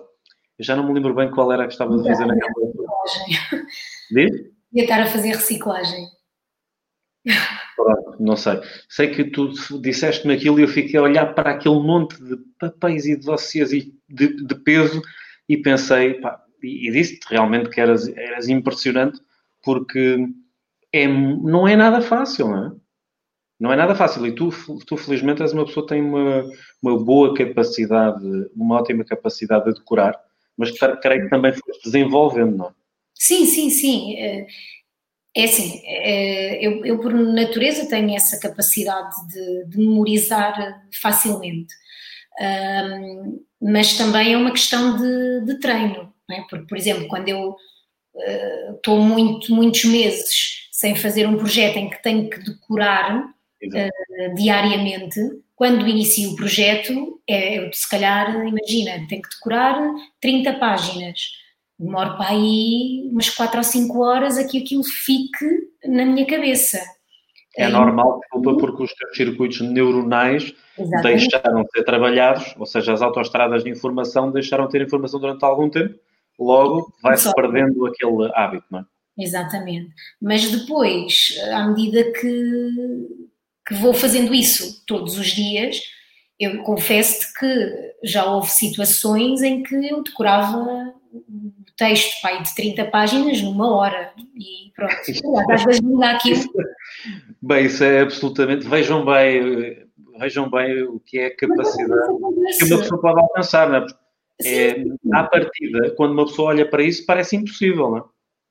Até porque depois, por exemplo, e sendo uma personagem que tu estás ali meses a fazer, tu realmente chegas a uma altura em que começas a, a ver e a pensar, ah não, ela aqui, aqui vai dizer mais ou menos isto, vai dizer mais ou menos aquilo, lês, não é? É assim, o, o que eu estou a dizer não é o tempo que eu demoro a trabalhar, porque o que é que eu faço? Sim, sim, claro. Pego numa cena, vou fazer uh, o meu estudo da cena, o estudo relativo à minha personagem, à personagem da outra de, que tá, com quem vou contracenar, uh, escrevo tudo, as, as, minhas intenções, de onde é que venho, para onde é que vou, pronto. há toda uma há toda uma sequência uh, no trabalhar da cena. E depois, quando vou decorar, todo este trabalho que eu fiz antes também já me está a colocar as cenas na cabeça. E depois, quando vou decorar, basta ler aquilo duas ou três vezes e pronto, já está na cabeça. Mas pronto, inicialmente é, é completamente diferente, não é?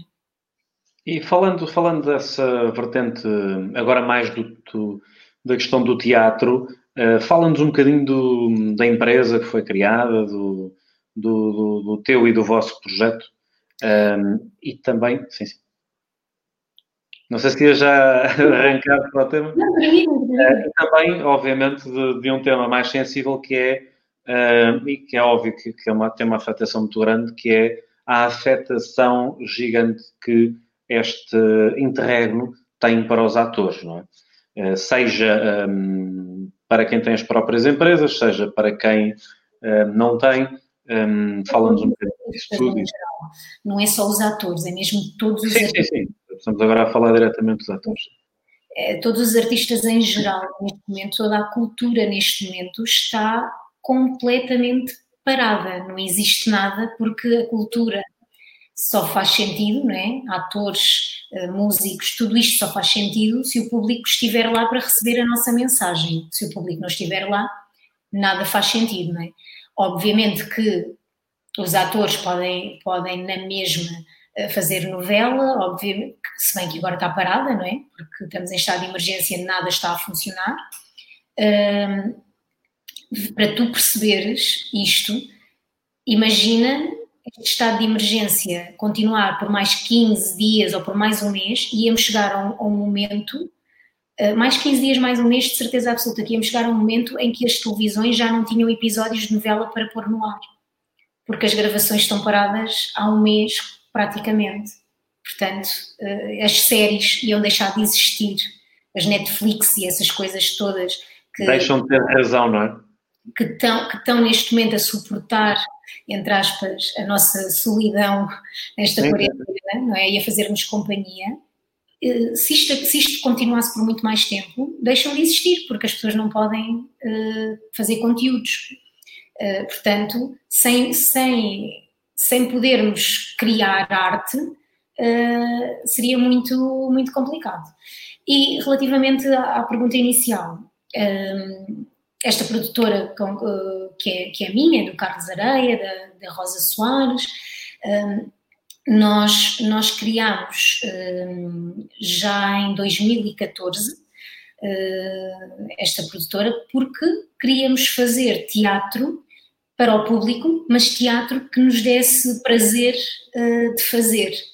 Uh, e, e, e, como estávamos já um bocadinho saturados em projetos que que não, não sentíamos que, que nos estava a dar também prazer, porque é assim, eh, obviamente que nós temos que, que trabalhar, mas às vezes estar a trabalhar em projetos que eh, não têm sumo nenhum e não, não nos dão nada, quando temos a oportunidade de fazer algo que é nosso e que nós vamos gostar, acho que é um, um bom caminho. E então nós seguimos esse caminho, criámos a nossa produtora, uh, já fizemos, sei lá, um, dois, acho que já estamos para aí no quarto ou no quinto projeto. Desculpa uh, só interromper, Patrícia, o, uh, neste momento ou antes de, disto acontecer, este interregno, era o Cartas na Mesa que estava... Sim, Cartas na Mesa, uma comédia, uma comédia musical, uh, uma comédia musical, desculpa, uma comédia francesa, original francês, uh, que tínhamos em cena, tínhamos estado até no, no Casino do Estoril em fevereiro, foi das poucas, das últimas peças que fizemos, foi o Casino do e depois... Eu queria, eu queria ter estado presente e não pude estar, lembro-me perfeitamente por motivos profissionais. Não sei bem a seguir o que é que foi, ao Estrela, ao Cássovas, acho que foi mais uma ou duas peças e depois, aliás, a nossa última peça foi dia 7 de março, já se falava sobre isto, Sim. mas ainda não estava naquele estado em que... Isso aconteceu para aí dia 12, dia 13, quando começou realmente a falar sobre isso. Dia 7, de uma semana para a outra eh, foi tudo ao ar.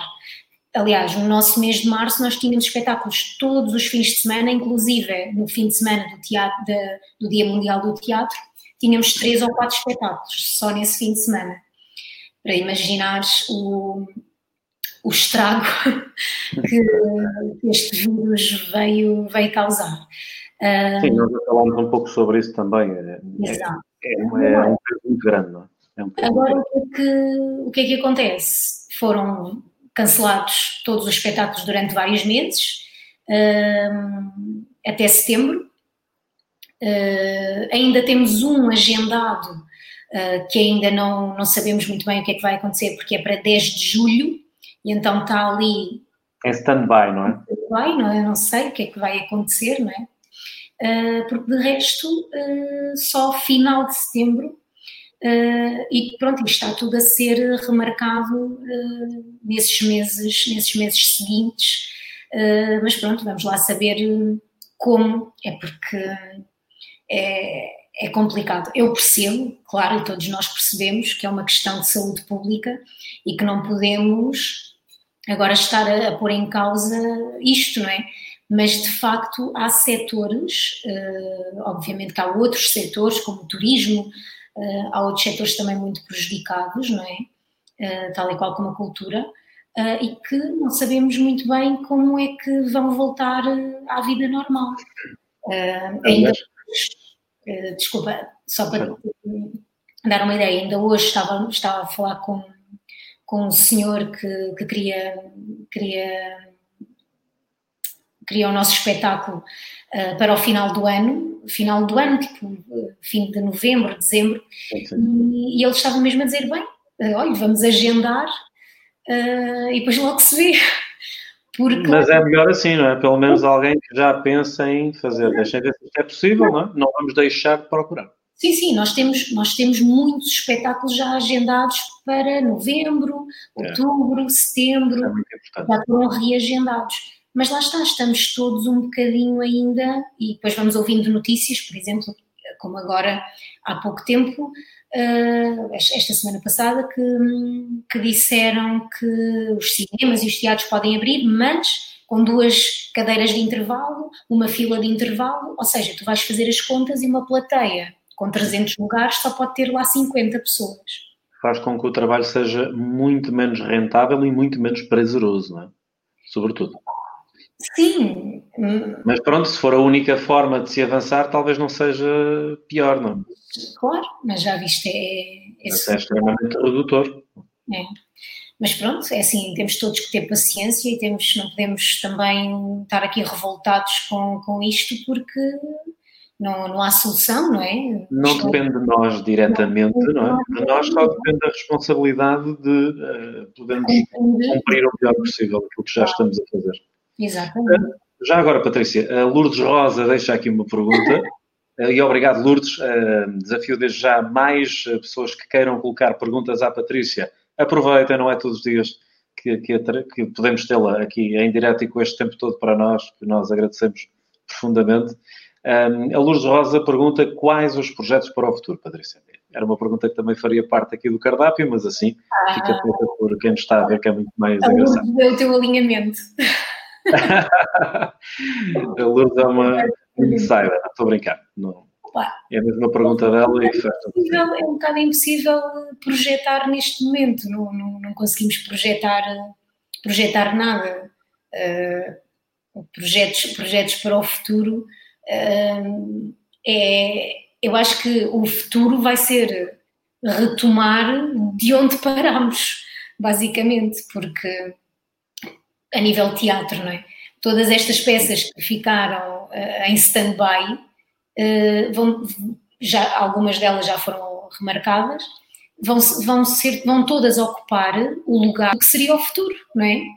Porque supostamente, imagina, nós, nós estávamos a pensar em estrear um novo, um novo projeto uh, no final de setembro ou outubro, início de outubro.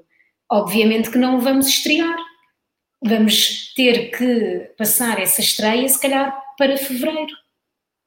Por Já exemplo, não, é o timing, não é o timing certo, naturalmente. Exatamente. Agora parece que o futuro vai ser o, o presente que ficou em stand-by desde, desde que isto aconteceu. É um excelente insight, isso faz, faz todo o sentido. É isso que vai acontecer. E, e digo-te, e, e sei de muitas companhias de teatro, havia companhias de teatro a estrear peças agora em, em abril e, e maio, um trabalho exaustivo de tudo durante meses, para agora ficar também em stand-by a estreia. Imagina, isso ainda é uma frustração muito é maior. mesmo em cima, não é? Mesmo em cima do, do prazo, parece que não dá sequer. Exatamente. Não, tens, não tens possibilidade de reagir, não é? Naturalmente. E há projetos que eu digo-te, há projetos que iam estrear que tinha, tinham que estrear nestes timings e que se calhar nem sequer vão chegar a acontecer porque tinha que ser nestes timings, porque se calhar já não vai fazer sentido ser no final do ano ou em 2021, por exemplo. É assim. E isso, pronto, isso depois uh, pode deitar alguns projetos claramente para água abaixo. É? Sem dúvida, sem dúvida. Muito bem. Uh, há pouco já falaste de, de pessoas que te inspiraram. Qual delas é que tu consideras que, e apesar da aprendizagem brutal que tiveste com cada uma delas, há alguma que tu digas uh, maioritariamente que foi mesmo a pessoa que mais te influenciou naquilo que é a tua carreira? Mais me influenciou? Alguém que tenha, tu digas, epá, se eu tivesse que escolher uma pessoa que foi aquela que realmente foi uh, inigualável de alguma forma, alguma que se tenha destacado das outras? Olha, hum, há, há uma série de atores que, que eu tenho para mim como, como atores de referência, não é? Uh, e como e como atores que eu gosto de ver representar, que eu gostaria de trabalhar com eles, ou que, hum, ou que gosto da generosidade deles enquanto colegas. Um, há, também é importante. Sim. Um, e há, claro, atores que tu tens mais empatia uh, a trabalhar. Agora, claramente, uh, as, as, duas atrizes que, que, que tinham a direção de atores um, sabes o que é a direção de atores? É, é, é, por exemplo, há o realizador, há os câmaras e há um diretor de atores que nos ajuda, ajuda os atores que estão a fazer a novela a, a procurar o melhor caminho para a personagem, que nos okay. ajuda. Não sabia bem que, que funcionava assim, mas. Uh, sim, é tipo um, um, coach. É tipo um coach sim, sim, sim, da personagem, do, do, dos atores que realmente estão a fazer a personagem uh, orienta e nos diz e às vezes até nos alerta porque, por exemplo, as novelas não são gravadas com, de uma forma sequencial, não é? As cenas são gravadas uh, saltitadas. Isso é outro, é outro dos mitos, não é? Para quem lá está em casa que acha que aquilo é tudo seguidinho. Exatamente. E, e, e, então, eh, também os diretores de atores e, e quem, quem, nos está a acompanhar uh, nos ajuda muito nesse trabalho, porque às vezes nós podemos ter ali uma pequena falha de, eh, de sentimento, de, de sequência do sentimento. E às vezes eles dizem: olha, atenção, que na cena anterior a esta tu vieste uma discussão com não sei quem, então não estás assim tão, tão alegre. Tens que ver uhum. aí o teu sentimento, porque senão não bate certo. É um trabalho importantíssimo esse, não é? Sim, eh, é, é muito importante porque por isso, por, por, por, nos ajudar também nessa forma, mas também porque, porque nos ajuda literalmente no nosso processo de, de criação e a orientar da melhor forma para chegarmos a um, a um sítio interessante para a personagem. E na minha primeira novela, a atriz que fazia a direção de atores é Lucinda Loureiro, que é uma excelente atriz. E eu gostei muito, muito dela porque ela ajudou-me imenso. Ela ensinou-me imenso e, e ajudou-me imenso a, a trabalhar nessa, nessa primeira novela que eu fiz. E depois, uh, outra atriz que foi diretora de atores na altura dos Morangos, que é a Manela Maria, que é uma senhora, é uma senhora, é, é, impressionante. É uma, é uma senhora, um, é uma atriz uh, enorme e, e, que me ensinou muito, muito mesmo, orientou-me bastante, ainda por cima nos morangos. Eu, eu entrei na novela já a novela estava a ser gravada há três ou quatro meses, portanto já havia ali um certo ritmo, e a minha personagem era muito complicada e não tinha nada a ver comigo, e foi um trabalho um bocado difícil. Difícil, não, é? internamente. Sim, até mesmo a nível de imagem, eu uh, fiquei com uma imagem completamente diferente da imagem que, que é a minha imagem, não é? E tive que me adaptar a, a essa imagem. Tive que me adaptar a acordar todos os dias e olhar ao espelho e constantemente estar a ver a personagem e não estar a ver a mim própria, não é? Um processo uma... de, de, visualização, não é? E de projeção do personagem. Exatamente, e pronto. E ela foi muito importante uh, na construção também da, da minha personagem. Uh, e pronto, acho que assim, com, óbvio, era o que eu te estava a dizer, ah, tenho imensos atores de referência que gosto de, de ver trabalhar, que eu gostava de trabalhar com eles, um, mas, mas estas têm uma, uma característica em particular, um, porque foram muito importantes no, no início uh, da minha profissão. Muito bem, e como é que tu lidas com a fama? Uh, eu lembro-me do início, mas seria mais interessante partilhar. Como é que tu lidas com a fama? Um, és uma pessoa muito recatada, para quem, não, para quem não te conhece, és uma pessoa que gosta muito de estar também no seu mundo e de não expor tudo. Como é que tu começaste a lidar com a fama, ainda, ainda para mais numa, numa idade em que eras muito, muito jovem, muito ali no início da de, de todo, aquele, todo aquele mediatismo, como é que lidaste com isso? Quais foram as dificuldades?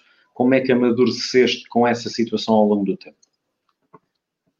É assim, ao início hum, foi um bocadinho complicado, sim, porque, porque eu não. Eu sempre fui uma pessoa muito reservada e muito tímida e, e nunca gostei muito de. Uh, nunca fui muito não é, não é questão, não é, ser, não é ser afável, mas eu nunca fui assim muito de, de dar confiança logo, certo. logo na primeira, sei lá, na primeira contacto, não é? Um, mas primeiro por, contacto.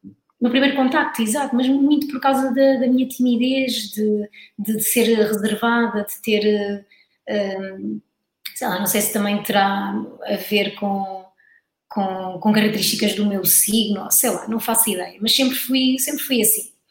Uh, e então isso começou-me a fazer muita confusão no início, porque eu fazia a minha vida normal e de repente, uh, quando apareci na televisão, uh, todas as pessoas que me rodeavam e que para mim eram a vida normal, não é?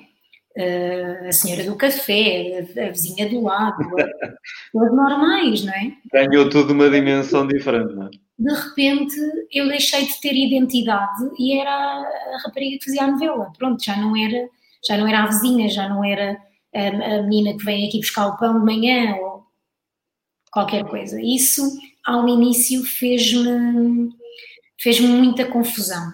Uh, sou sincera, tanto que muitas vezes eu vivia com os meus pais, não é? nessa altura, e, fazia-me tanta confusão que muitas vezes os meus pais saíam de casa e eu normalmente acompanhava-os, íamos passear, ou íamos ao café, ou fazer coisas, e muitas vezes eu dizia que não me apetecia, ou que tinha que estudar os textos, porque não queria, porque queria ir passear. Passar por aquela experiência nova, não é? Sim, eu queria ir passear e queria ir à rua com os meus pais da mesma forma como ia no ano anterior ou no dia anterior, quando ainda não tinha aparecido na televisão. Estás a perceber? Eu, eu, eu lembro-me de, um, de um, episódio, creio que não estarei equivocado, um episódio quando tu estavas nos sonhos distraídos e eu creio que fazias de filha do Henrique Viana, correto? Sim. Era isso, não é? E eu lembro-me de teres contado uma história, não sei se te recordas, uma vez que foste com o teu pai, estavas numa bomba de gasolina e de uma senhora ter abordado, lembras disso? isso foi, no, foi no, restaurante, acho que. no restaurante, pronto, tenho, já estava aqui já foi há muitos anos, não é? mas Sim. eu sabia que tinha sido, lembro-me do documentário, não me lembrava então bem do sítio. Lembras-te disso? Na novela, uh, o Henrique Viana, que fazia de meu pai, tinha uma vida dupla, tinha duas famílias, ou seja, não sabiam uma, uma, uma da outra.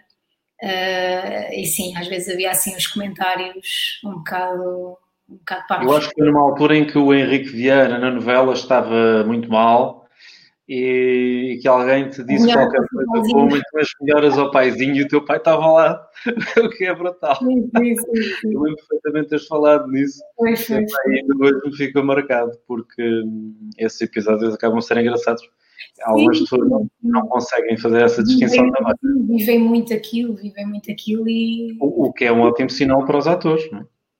Sim, hoje em dia já não se passa tanto isso, sabes? Porque lá está, de, daquilo que falamos das redes sociais e de, dos atores começarem a ter uma vida mais real para as pessoas, para o público, uh, já não se passa tanto isso. Uh, por um lado, uh, as pessoas sabem mais o nosso nome, porque na altura as pessoas ah, nunca me chamavam pelo meu nome, era sempre a Catarina, ou a Mafalda, ou a Sara, era sempre assim, tinha sempre o nome da novela que tivesse a fazer. E quase nunca se recordavam qual é era o meu nome. E agora já, isso já não acontece. E pois pessoas, isso é uma, é uma, vantagem, não é? Sim, as pessoas já não cruzam tanto, uh, são capazes de fazer uma brincadeira, mas denunciam, obviamente, que estão a fazer uma brincadeira, não é? Já não há essa coisa de confundir uh, uh, a vida real com o que vem na, na telenovela. Já, já não se passa não se passa muito isso. Muito bem. E temos aqui também uh, mais uma pergunta da Lourdes Rosa. Uh, ainda não chegámos à música, é verdade, a conversa tem fluído de forma tão brutal que ainda não chegámos lá e ela fala precisamente na, na, outra área que, que é a área profissional também para ti, que é a música. E a música, só tens falado de teatro e tens uma voz espetacular. Há algum projeto nessa área? Não sei se a questão do projeto vai arredondar no mesmo problema é, que, que, falaste há pouco do, do, teatro, não é? pelos tempos que vivemos, mas uh, tens tido, ou aqui na pergunta da, da Lourdes, há alguma coisa prevista? Também acaba por, eh, por por ter uma sequência de, de, de resposta semelhante à, à, do teatro, porque como tu, como tu podes ver e podes acompanhar, muitos músicos uh, fazem concertos no Instagram ou, ou em plataformas dentro deste género que estamos a fazer agora. Uh, não, há, não há muito escape para isso. E, e lá está uh, há ideias e há, e há projetos uh, para serem concebidos e, e, espero sinceramente que, que isto melhore em 2021 e que já haja uma vacina e que não se fale mais nisto, porque eu em 2021 faço 20 anos de, de profissional. 20 anos de carreira. 20 anos uh, e gostava de realmente fazer uh, um projeto em que marcasse de alguma forma uh, essa, essa longevidade, não é? E, e, esse, esse número tão, tão simbólico. Não sei, vamos ver. incrível, não é? Como 20 anos já passaram. ou 20 anos já passam desde que somos amigos e quase 20 anos de carreira. É, é, é nestas alturas que nós percebemos que o tempo realmente passa, não é? Nós somos amigos há mais tempo do que eu tenho anos de, de profissional. Quando Exato. eu te conhecia ainda não, não fazia nada. Foi, foi para aí um ano depois, não é? Sim, foi, mais ou menos. Exatamente, sim. um ano, um ano e pouco. Um, e pronto, e isso também foi sempre uma coisa, e tu sabes que eu sempre tive, sempre tive esse, esse orgulho de, de, não é que não pudesse naturalmente ser exatamente igual se tivesse conhecido depois, mas eu preferi sempre ter-te conhecido antes, porque tudo aquilo que já, já existia em termos de amizade foi absolutamente sempre genuíno e intocável. Sabes bem como é que eu lido também com, com esses temas. Um, entretanto, uh, falando aqui um bocadinho daquilo que, que, que é, digamos, o, a tua diferenciação. Tu consegues encontrar, um, digamos, uma diferenciação de ti para o mercado ou de ti para outros atores? Alguma coisa que tu digas uh, que realmente sentes que podes fazer uma diferença? Uh, ou, ou, simplesmente, digamos, as áreas a tocar são tantas naquilo que é a representação e os pontos são tantos que não há muita forma de, de criar essa diferenciação? Não, eu acho que há, eu acho que há uh, forma de criar diferenciação, porque se tu reparares, e como tu sabes, nós somos todos diferentes. Claro. É até mesmo irmãos gêmeos não são iguais, não é? Portanto, e o ser ator é representar uh, uma personagem, não é? Ou seja, eu estou a ficcionar uma personagem que pretendo que para as pessoas essa personagem seja real, seja humana. Estou a, a recriar, mas pretendo que para as pessoas essa personagem exista. Então há sempre diferenciação, nunca ninguém consegue. Tu até podes ver a mesma peça Uh, ah, isso sim, isso sim. Mas não. eu não ia tanto nesse sentido. Ou seja, não é, não é tanto a diferenciação de uh, ok, nunca faremos uma coisa exatamente igual porque somos pessoas diferentes, mas um bocadinho mais na, na onda das características uh, do ator. Se tivesses que encontrar um, uma característica especial, diz? que eu vejo que, que tenho como característica de as minhas características que eu considero. Sim, aquelas que se realçam é que tu achas que podem, podem ser mais uh, diferenciadoras um, e que sejam, digamos, a tua mais, uh, com muitas mais-valias, mas que são aquelas que se destacam enquanto mais-valia? Olha, em primeiro lugar, uh, independentemente das minhas características como atriz, uh, eu sou uma, uma profissional que, que, trabalha imenso. Eu faço imenso trabalho de casa, eu trabalho imenso as minhas personagens, seja ela grande, pequena, média, tenha as falas que tiver, eu trabalho muito em casa, trabalho muito as cenas, tra trabalho muito. Já uh, agora, sem querer interromper muito, malta que está aí desse lado e quer ser atriz, é importante perceberem que isto é duro, não é? E ainda não falaste das horas de gravação, mas pronto, não te querendo interromper, muitas sim, sim. das vezes são mesmo muitas horas. Não? É? Sim, porque, porque é assim, muitas, muitas vezes muitas vezes uh, chegamos a casa e não, não nos, só nos apetece sentar no sofá, não é? Mas, mas não podemos porque uh, temos tudo o resto que engloba a nossa vida e antes de nos deitarmos temos que ter a consciência de que no dia a seguir vamos, vamos gravar, não é? Quando estou a falar em termos de televisão, vamos gravar uh, as cenas e que está toda uma equipa e restantes atores dependentes do trabalho que eu fiz no dia anterior. Eu não posso ir para um estúdio sem saber as minhas cenas de cor, sem, sem saber o que é que estou ali a fazer. É uma falta de respeito. Mas isso às vezes acontece, não acontece com, com, algum, com alguma malta? Acontece. Não sei se queres falar sobre isso ou se podes, mas, eh, mas eu acho que deve acontecer, não é? Não acredito que toda a gente seja assim tão dedicado. Acontece, acontece, infelizmente acontece. Não acontece assim tanto, vá, mas infelizmente acontece. Infelizmente já aconteceu comigo e já vi acontecer com outras pessoas próximas também.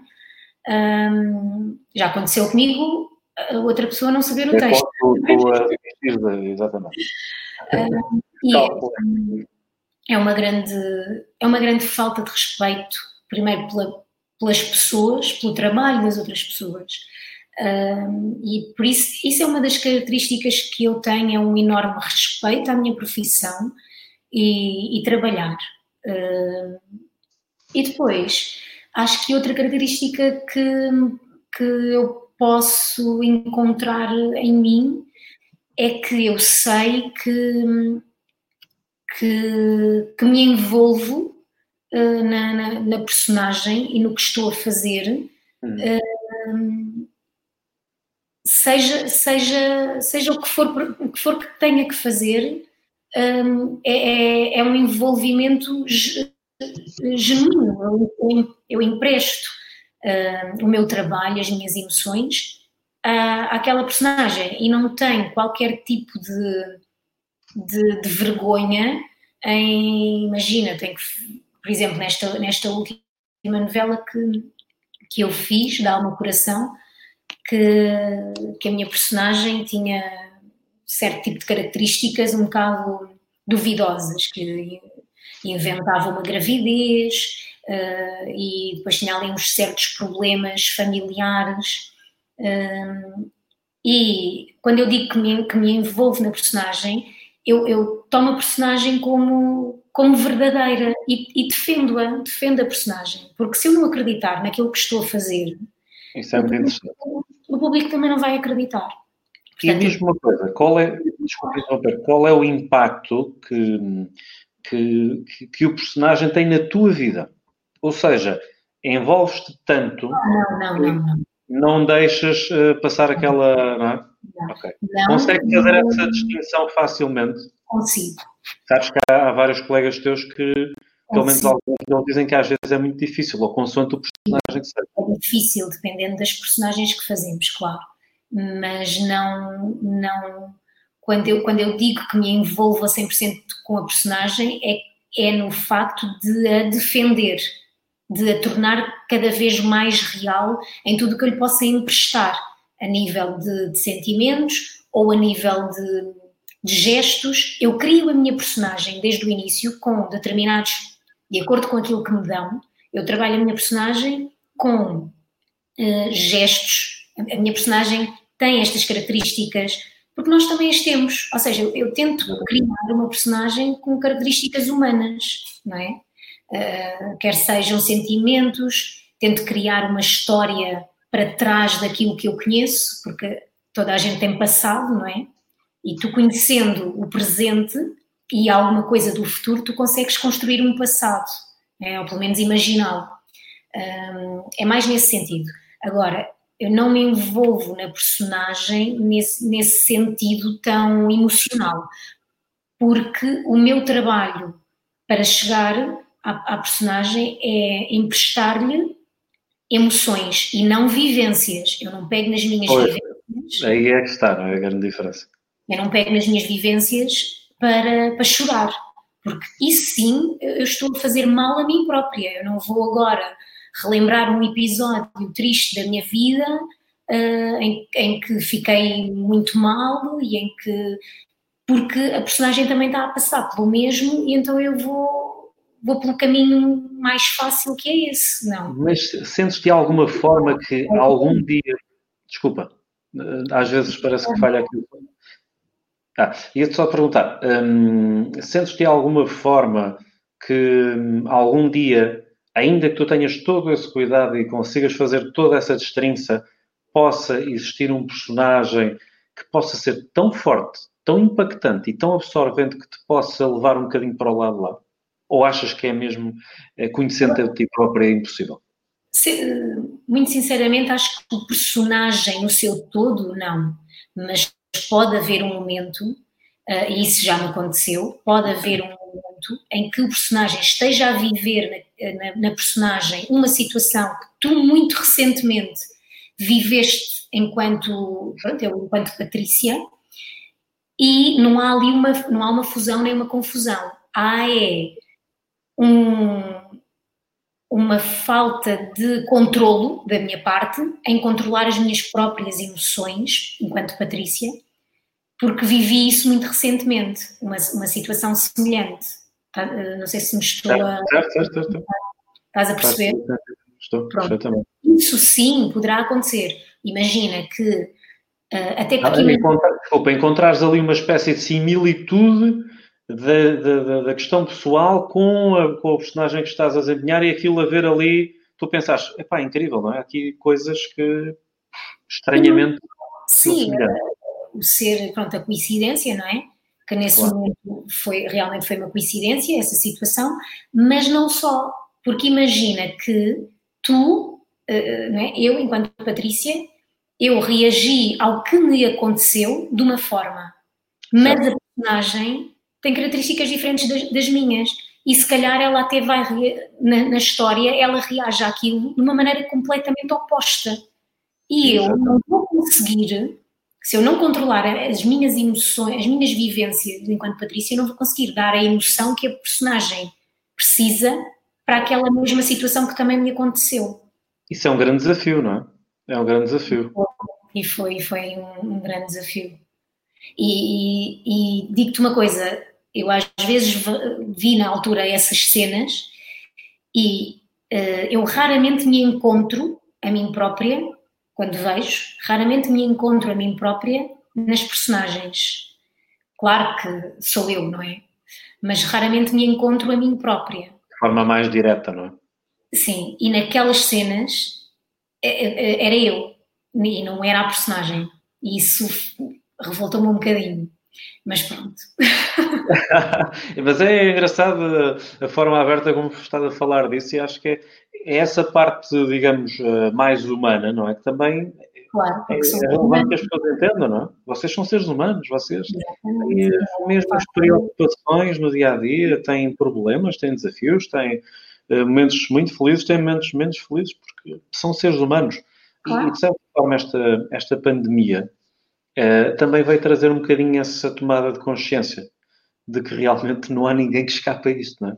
No sentido de não há ninguém que seja escolhido porque, olha, tu fazes aqui muita falta, portanto, deixa lá estar isso sossegadinho, e tu não fazes tanta falta por alguma razão ou porque eu acho que não fazes e, e já não é assim. Toda a gente eh, tem os mesmos desafios, os mesmos uh, dissabores e os mesmos problemas nesta altura. E encontramos desde a pessoa que nunca se ouviu falar à pessoa mais conhecida do mundo. Um, mas isto não é uma novidade, não é? Nós é que nos esquecemos que de alguma forma é. Porque todos os dias nas nossas vidas é um bocadinho isto que se passa, não é? Todos têm, os seus desafios, os seus dilemas e muitas vezes cria-se o tal endeusamento da, das, das, personalidades e das figuras públicas que faz crer que um, nunca há nada destas questões. É importante que as pessoas percebam que são os atores, as atrizes, os cantores, as cantoras, as pessoas que são figuras públicas, têm uma vida como toda a gente e, aquilo é, naturalmente, com toda a sua dedicação, a sua profissão, apenas e só. Então, e o João Pinto? Desculpa, o João Pinto coloca aqui uh, uma pergunta também. Boa noite a ambos, boa noite, João. Uh, gostava de perguntar à Patrícia se mudava alguma coisa no seu trajeto artístico, se há algum tipo de arrependimento em alguma fase, uh, direção ou decisão tomada. Uma boa pergunta, Patrícia. Quem é o João? Conheces? Diz, diz. João Pinto? Um, eu, uh, por acaso, estou baralhado. Eu acho que é o João Pinto que eu estou a pensar. Eu acho que é o João Pinto que eu estou a pensar. Eu conheço, não. Não, não, não, não, não. Tu conheces? Não, não sei, estou a perguntar. Ah, não. Uh, se é o João Pinto que eu estou a pensar, eu já vou confirmar, será o... Jogou comigo há alguns anos atrás, é meu amigo, mas deixa-me só confirmar porque eu aqui não consigo ver o perfil direto. Um, não sei. Um, tens uma resposta para esta? Consegues encontrar uma resposta para esta pergunta? É uma, é uma pergunta séria. Um, é, e é profunda, não é? Exato. Uh, porque é assim, arrependimentos. Quem não tem arrependimentos fazem parte da vida como qualquer outra, outro sentimento, não é? mas arrependimentos de uma forma uh, que realmente faça moça ou que, ou que, ou que me fosse lecionar para outra. Tenha sido muito impactante uh, negativamente, não é isso que queres dizer? Sim, sim. Não... Esse tipo de situação mais, mais pesada, não é? Sim, possivelmente. Uh, é assim, eu eu costumo ter uma, uma resposta para mim, para mim própria, uh, que é que é a pessoa que eu sou neste momento foi a soma das minhas conquistas, dos meus erros, dos meus arrependimentos, das minhas decisões certas e erradas. Uh, eu estou satisfeita com a pessoa que sou neste momento. Portanto, Exatamente. acho que se eu mudasse alguma coisa, poderia influenciar toda a minha sequência enquanto pessoa ou enquanto artista uh, até este momento. Sei lá, se calhar se tomei algumas decisões no passado a nível artístico que não foram as que me levaram no sentido mais certo ou, ou que, que, deram mais frutos, uh, mas foram experiências, foram, foram experiências e, e, acho que a vida também é muito isso e, e se não, não vivermos isso também não aprendemos nada, não é? Já é sem dúvida alguma, eh, e entretanto, perdoa-me, estive aqui a ouvir atentamente a tua resposta e ao mesmo tempo a tirar a prova dos nove é o João, João Ricardo. Eh, eu não conheço por João Pinto, conheço por João Ricardo, mas calculei que fosse ele, meu, meu grande amigo e também uh, jogou, jogou comigo futsal durante muitos anos. Grande abraço, João, e obrigado pela tua participação. Eu tinha quase a certeza, mas tinha que confirmar, podia não ser e estar aqui a cometer alguma inconfidência. Um, Relativamente um, àquilo que tu consideras uh, na vida que, que, deve ser um mindset de sucesso, se tiveres que encontrar ali, um, se tiveres que encontrar ali algumas premissas, até relativamente à tua área, que será mais fácil para ti uh, de, de, falar, para que as pessoas possam ter sucesso, uh, se tu tivesses que encontrar, digamos, ou dizer que qual é ou qual tem sido a tua fórmula, quer essa fórmula tenha um ponto, dois pontos ou três pontos, uh, qual é que seria a fórmula para que efetivamente alguém possa se ingrar, ou qual é a fórmula para que alguém possa se ingrar na tua área? Essa é uma pergunta muito... De caraças. é que normalmente nós não pensamos muito nisto, não é? Vamos fazendo, é intrínseco, vai, vamos uh, construindo diariamente, vai fazendo parte do nosso subconsciente. Só que tu, tu se vires isso para profissões que normalmente têm... Não são artísticas, é isso? Sim. Porque é as, as, profissões artísticas dependem muito também uh, de terceiras pessoas, ou muito, dependem mesmo muito de terceiras pessoas. E às vezes essas terceiras pessoas até é mesmo única e exclusivamente o público. Tu teres a capacidade de seres aceito pelo público, seres acarinhada pelo público, teres o feedback do público e às vezes simplesmente, tal e qual como no nosso dia a dia, as pessoas não vão com a cara umas das outras e pronto. E isso faz toda a diferença no meio artístico. Obviamente que há, às vezes, fenómenos de estudo uh, que não se consegue perceber e depois, se calhar, estudando um pouco uh, uh, esses pontos onde tu queres chegar, se calhar esses, há alguns pontos que estão lá que serviram para o sucesso da pessoa. Agora, também há muita coisa que foge de, de, do nosso alcance. Então e... eu vou fazer a pergunta de outra forma, ou seja, tendo em conta até um dos princípios básicos do coaching, nem a propósito, eh, dos fatores internos e dos fatores externos, ou seja, fatores internos, tudo aquilo que nós controlamos e é para onde devemos canalizar essencialmente o nosso foco e energia. Fatores externos, tudo aquilo que não depende diretamente de nós, que nós não podemos mudar de forma direta e onde não devemos perder tanto tempo e energia. Mas eh, eu costumo dizer que nós, controlando o melhor possível aquilo que depende de nós, ou seja, os nossos fatores internos, teremos sempre, direta ou indiretamente, uma, alguma que seja, alguma que seja, afetação no fator externo. Eu vou dar aqui um exemplo um, até do futebol, uma coisa prática. Perdão. Uh, repara, por exemplo, no caso do, do Éder, quando foi convocado para, para o Campeonato da Europa, não é? Uh, a maior parte das pessoas dizia que o Éder não devia ir, que não devia lá estar, que não tinha qualidade para, para estar naquele grupo de selecionados. Se calhar, maioritariamente, e se o Fernando Santos hum, digamos, o Fernando Santos, possivelmente, durante aquele percurso todo, também teve as suas dúvidas. Aliás, há quem diga que foi ali uma escolha quase de última hora, não é? Uh, e a verdade é que esse fator externo, que seria o selecionador nacional, uh, é um fator que o Éder nunca poderia controlar. Claro. Certo? Então, qual era, qual era a possibilidade que ele teria para poder constar no lote? É, ok, eu não posso estar uh, muito preocupado ou perder muito tempo e a dramatizar no sentido de não poder controlar aquele fator, porque eu não posso controlar diretamente, mas trabalhando e focando completamente naquilo que eu posso melhorar e fazer, eu terei sempre a possibilidade de otimizar os meus resultados. E dessa forma, se as coisas correrem bem e de acordo com o que está previsto da minha parte, porque eu posso melhorar por mim, então eu tenho uma afetação direta, desculpa, tenho uma afetação indireta naquilo que será o fator externo, que é a decisão da pessoa sobre. Uhum. Nesse sentido também, um, eh, é um bocadinho por aí, eh, digamos, esta, esta pergunta do, do sucesso, ou seja, naquilo que depende diretamente, não é? Ok, ok.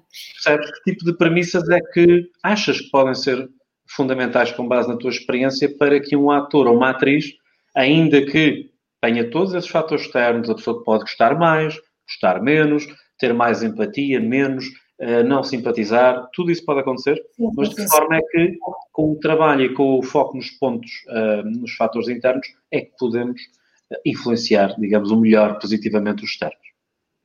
Olha, até há, não, até há algum tempo atrás, um, eu, uh, quando fazia tastings ou ia a provas ou audições, o que quer que seja, eu saía sempre de lá a pensar, ai pá, podia ter feito assim, podia ter feito assado, epá, isto se calhar não foi, uh, não devia ter vindo, isto é pá, não, que isto não é para mim, porque estava lá aquela, aquela que vai ficar com o trabalho, não sei o quê. Até que comecei a perceber isso que tu acabaste de dizer, que uh, eu não podia controlar aquilo que não é controlável por mim.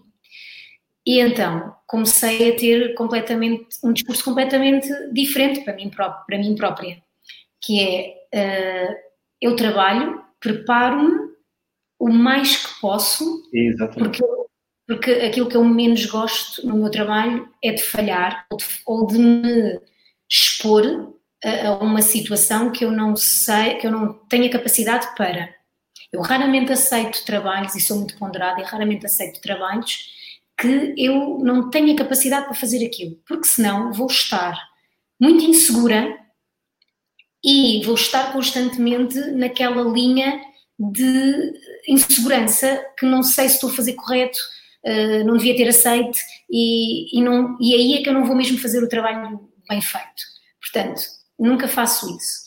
E quando vou para o que quer que seja, vou sempre muito bem preparada, com confiança em mim e no meu trabalho uh, e dou o máximo que que consigo dar naquele momento. E faço sempre as coisas como se fosse uh, como se eu não tivesse mais oportunidade para. Porque às Isso vezes é um ótimo princípio, não é? Sim, às vezes num casting diz, ah, não, queres repetir, queres fazer de outra forma até posso fazer de outra forma, mas a primeira vez que eu fizer eu tenho, tenho que dar tudo o que eu preparei e toda a minha disponibilidade para aquilo e depois saio de lá e não penso mais, nem no que fiz, nem se fiz desta forma ou se fiz daquela. Está feito, está entregue, está no universo. E pronto. E o resto já não me compete a mim uh, decidir. Agora, para mim é importante uh, eu fazer uma coisa com confiança e com segurança. Porque se eu não tiver confiança naquilo que estou a fazer e não estiver segura do que estou a fazer, certo. não não vale a pena. E sabes que relativamente a esta questão dos fatores internos e dos fatores externos, uh, um dos maiores problemas que se encontra um, com muita gente com quem trabalho, de, a nível da sociedade, é precisamente que grande parte das pessoas encontra as suas desculpas permanentes nos fatores externos. Ou seja, temos aquelas pessoas que uh, não se focam nos fatores externos para trabalhar em si mesmas e que perdem foco e energia nessa situação. E temos depois as outras pessoas que uh, utilizam os fatores externos como um autoconforto.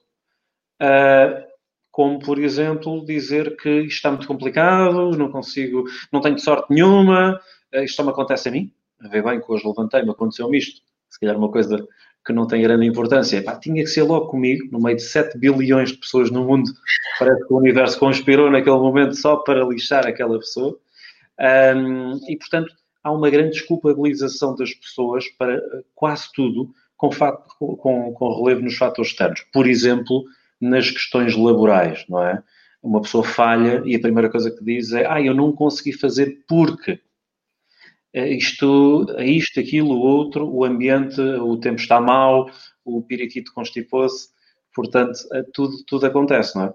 E esse desfoque um, naquilo que são os fatores controláveis acaba por ditar muitas vezes a chegada ao não resultado por parte das pessoas. É um bocadinho por aí. Um, estamos também a caminhar para o final. Um, não, já é tarde também, a Clarinha já estará a dormir, não é? O Marcos já, já, já, já foi tratado da menina. O pior não é. Também. Diz? O pior não é ela estar a dormir. O pior é que amanhã, e por volta das seis, seis e meia. Clarinha a fazer a sua parte matinal. Leitinho. Também não te vou prender, entre aspas, mais tempo. Um, e a, a, conversa é super fluida, não é? Como não poderia deixar de ser entre nós os dois. Eh, acima de tudo, também que tenha trazido aqui grande interesse para quem nos está a seguir. Um, e essencialmente, uh, e para terminar, um, aquilo que, que eu teria perguntar é um, como é que tu te vês daqui a 20 anos? Em termos uh, de carreira, em termos artísticos. É, Deixa-me fazer as contas. Era só para ver se estavas atenta agora, não é? Epá, daqui a 20 anos eu tenho quase a idade da minha mãe, já viste? Já viste, é? Não tenho mais, porque nós temos diferença de 18 anos, portanto daqui a 20 anos eu, já, eu tenho, tenho mais idade que a minha mãe. Epá, é. olha, se tiver tanta energia como ela tem. Isso é verdade, Dona Alcira, uma energia incrível. Uh, e um beijinho também para ela. É bom. António, um abraço.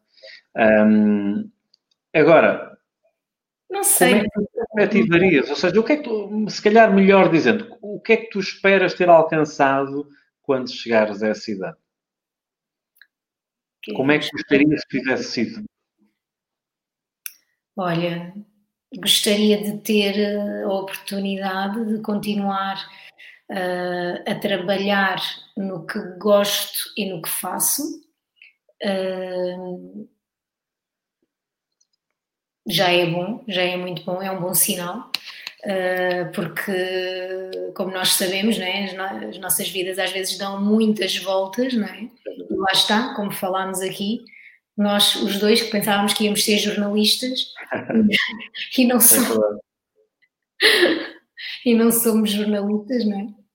Uh, fomos por Mas é outros. É engraçado que fomos, desculpa, é engraçado que fomos na mesma por um caminho do mundo da comunicação sob vertentes completamente diferentes. Exatamente, exatamente. Portanto, acho que, acho que isso já, já vai ser eh, muito positivo e vou ficar contente se daqui a 20 anos olhar para trás e pensar, bem, ok, nos últimos 20 anos tive a oportunidade de poder continuar o meu trabalho e de poder eh, e de ter oportunidades, não é? de, de representar e, e, pronto, e, continuar. E, e pronto, e marcamos para daqui a 20 anos uma nova entrevista. espero, espero que tenhamos a oportunidade de fazer alguma coisa antes, diz isso? Já vai ser em hologramas ou coisas assim. Em hologramas, é tudo super tecnologia. Para Muito finalizar bem. mesmo, uh, o que é que uh, a Maria Clara trouxe à tua vida? O que é que ela trouxe? Olha, o que é que. É assim, em que é que ela te acrescenta, não é? O que é que ela traz de especial?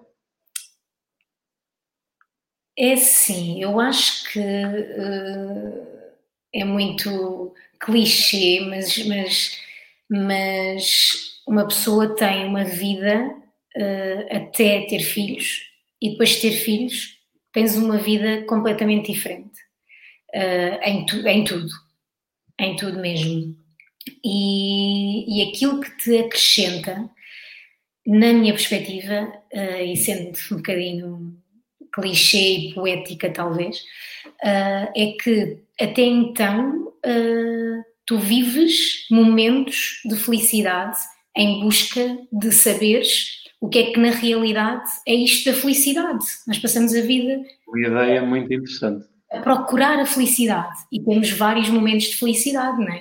Porque a felicidade é também feita de vários momentos, ninguém é a 100% a toda a hora feliz. E na realidade, a felicidade é uma coisa tão básica como uh, tu cheirares a pele de um filho teu. É, isso é muito E anda tudo à procura de coisas muito complexas, não é? Exatamente, e a felicidade basicamente é aquilo: é dar um beijo naquele pescoço, apertar aquelas bochechas e é a felicidade. É impressionante. Tens o problema que tiveres e às vezes, e às vezes hum, até estás cansado, estás chateado com alguma coisa, ou estás a, a discutir ou a debater algum assunto e de repente ela diz uma coisa qualquer eh, no meio de, uma pequena discussão e, e tu até te esqueces o que é que estavas a discutir porque desatas-te a rir com, com aquela intervenção tão tão, tão genuína, não é?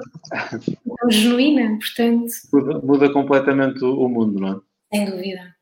Muda completamente o mundo. Bem, agora sim caminhamos para o final. Foi espetacular, como não podia deixar de ser. Uh, tenho muito orgulho em ter-te aqui, sabes disso. Obrigada. Sobre isso. Uh, foi espetacular. Vamos ter aqui os conteúdos disponíveis também já de seguida uh, no Facebook, no YouTube e também a partir de amanhã em podcast. Depois vou também anunciar. Uh, Dizer-vos, já agora agradecer mais uma vez à Patrícia, muito obrigado por ter estado aqui.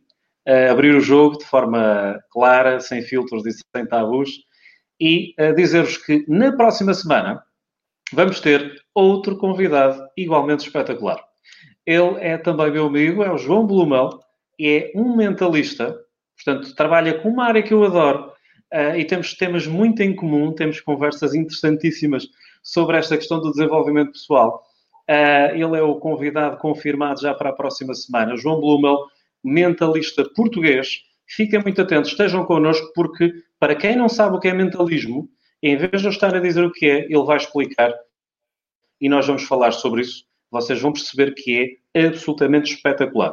Fiquem preparados porque ele vai ler as vossas mentes, está bem?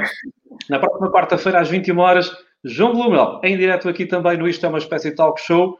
Da nossa parte, muito obrigado por terem passado estas duas horas connosco. Passaram a correr uh, e foram espetaculares. Um, Patrícia, obrigado mais uma vez. Uma ótima noite para, para ti, descanso, que não vai ser já muito, muito larga, não é?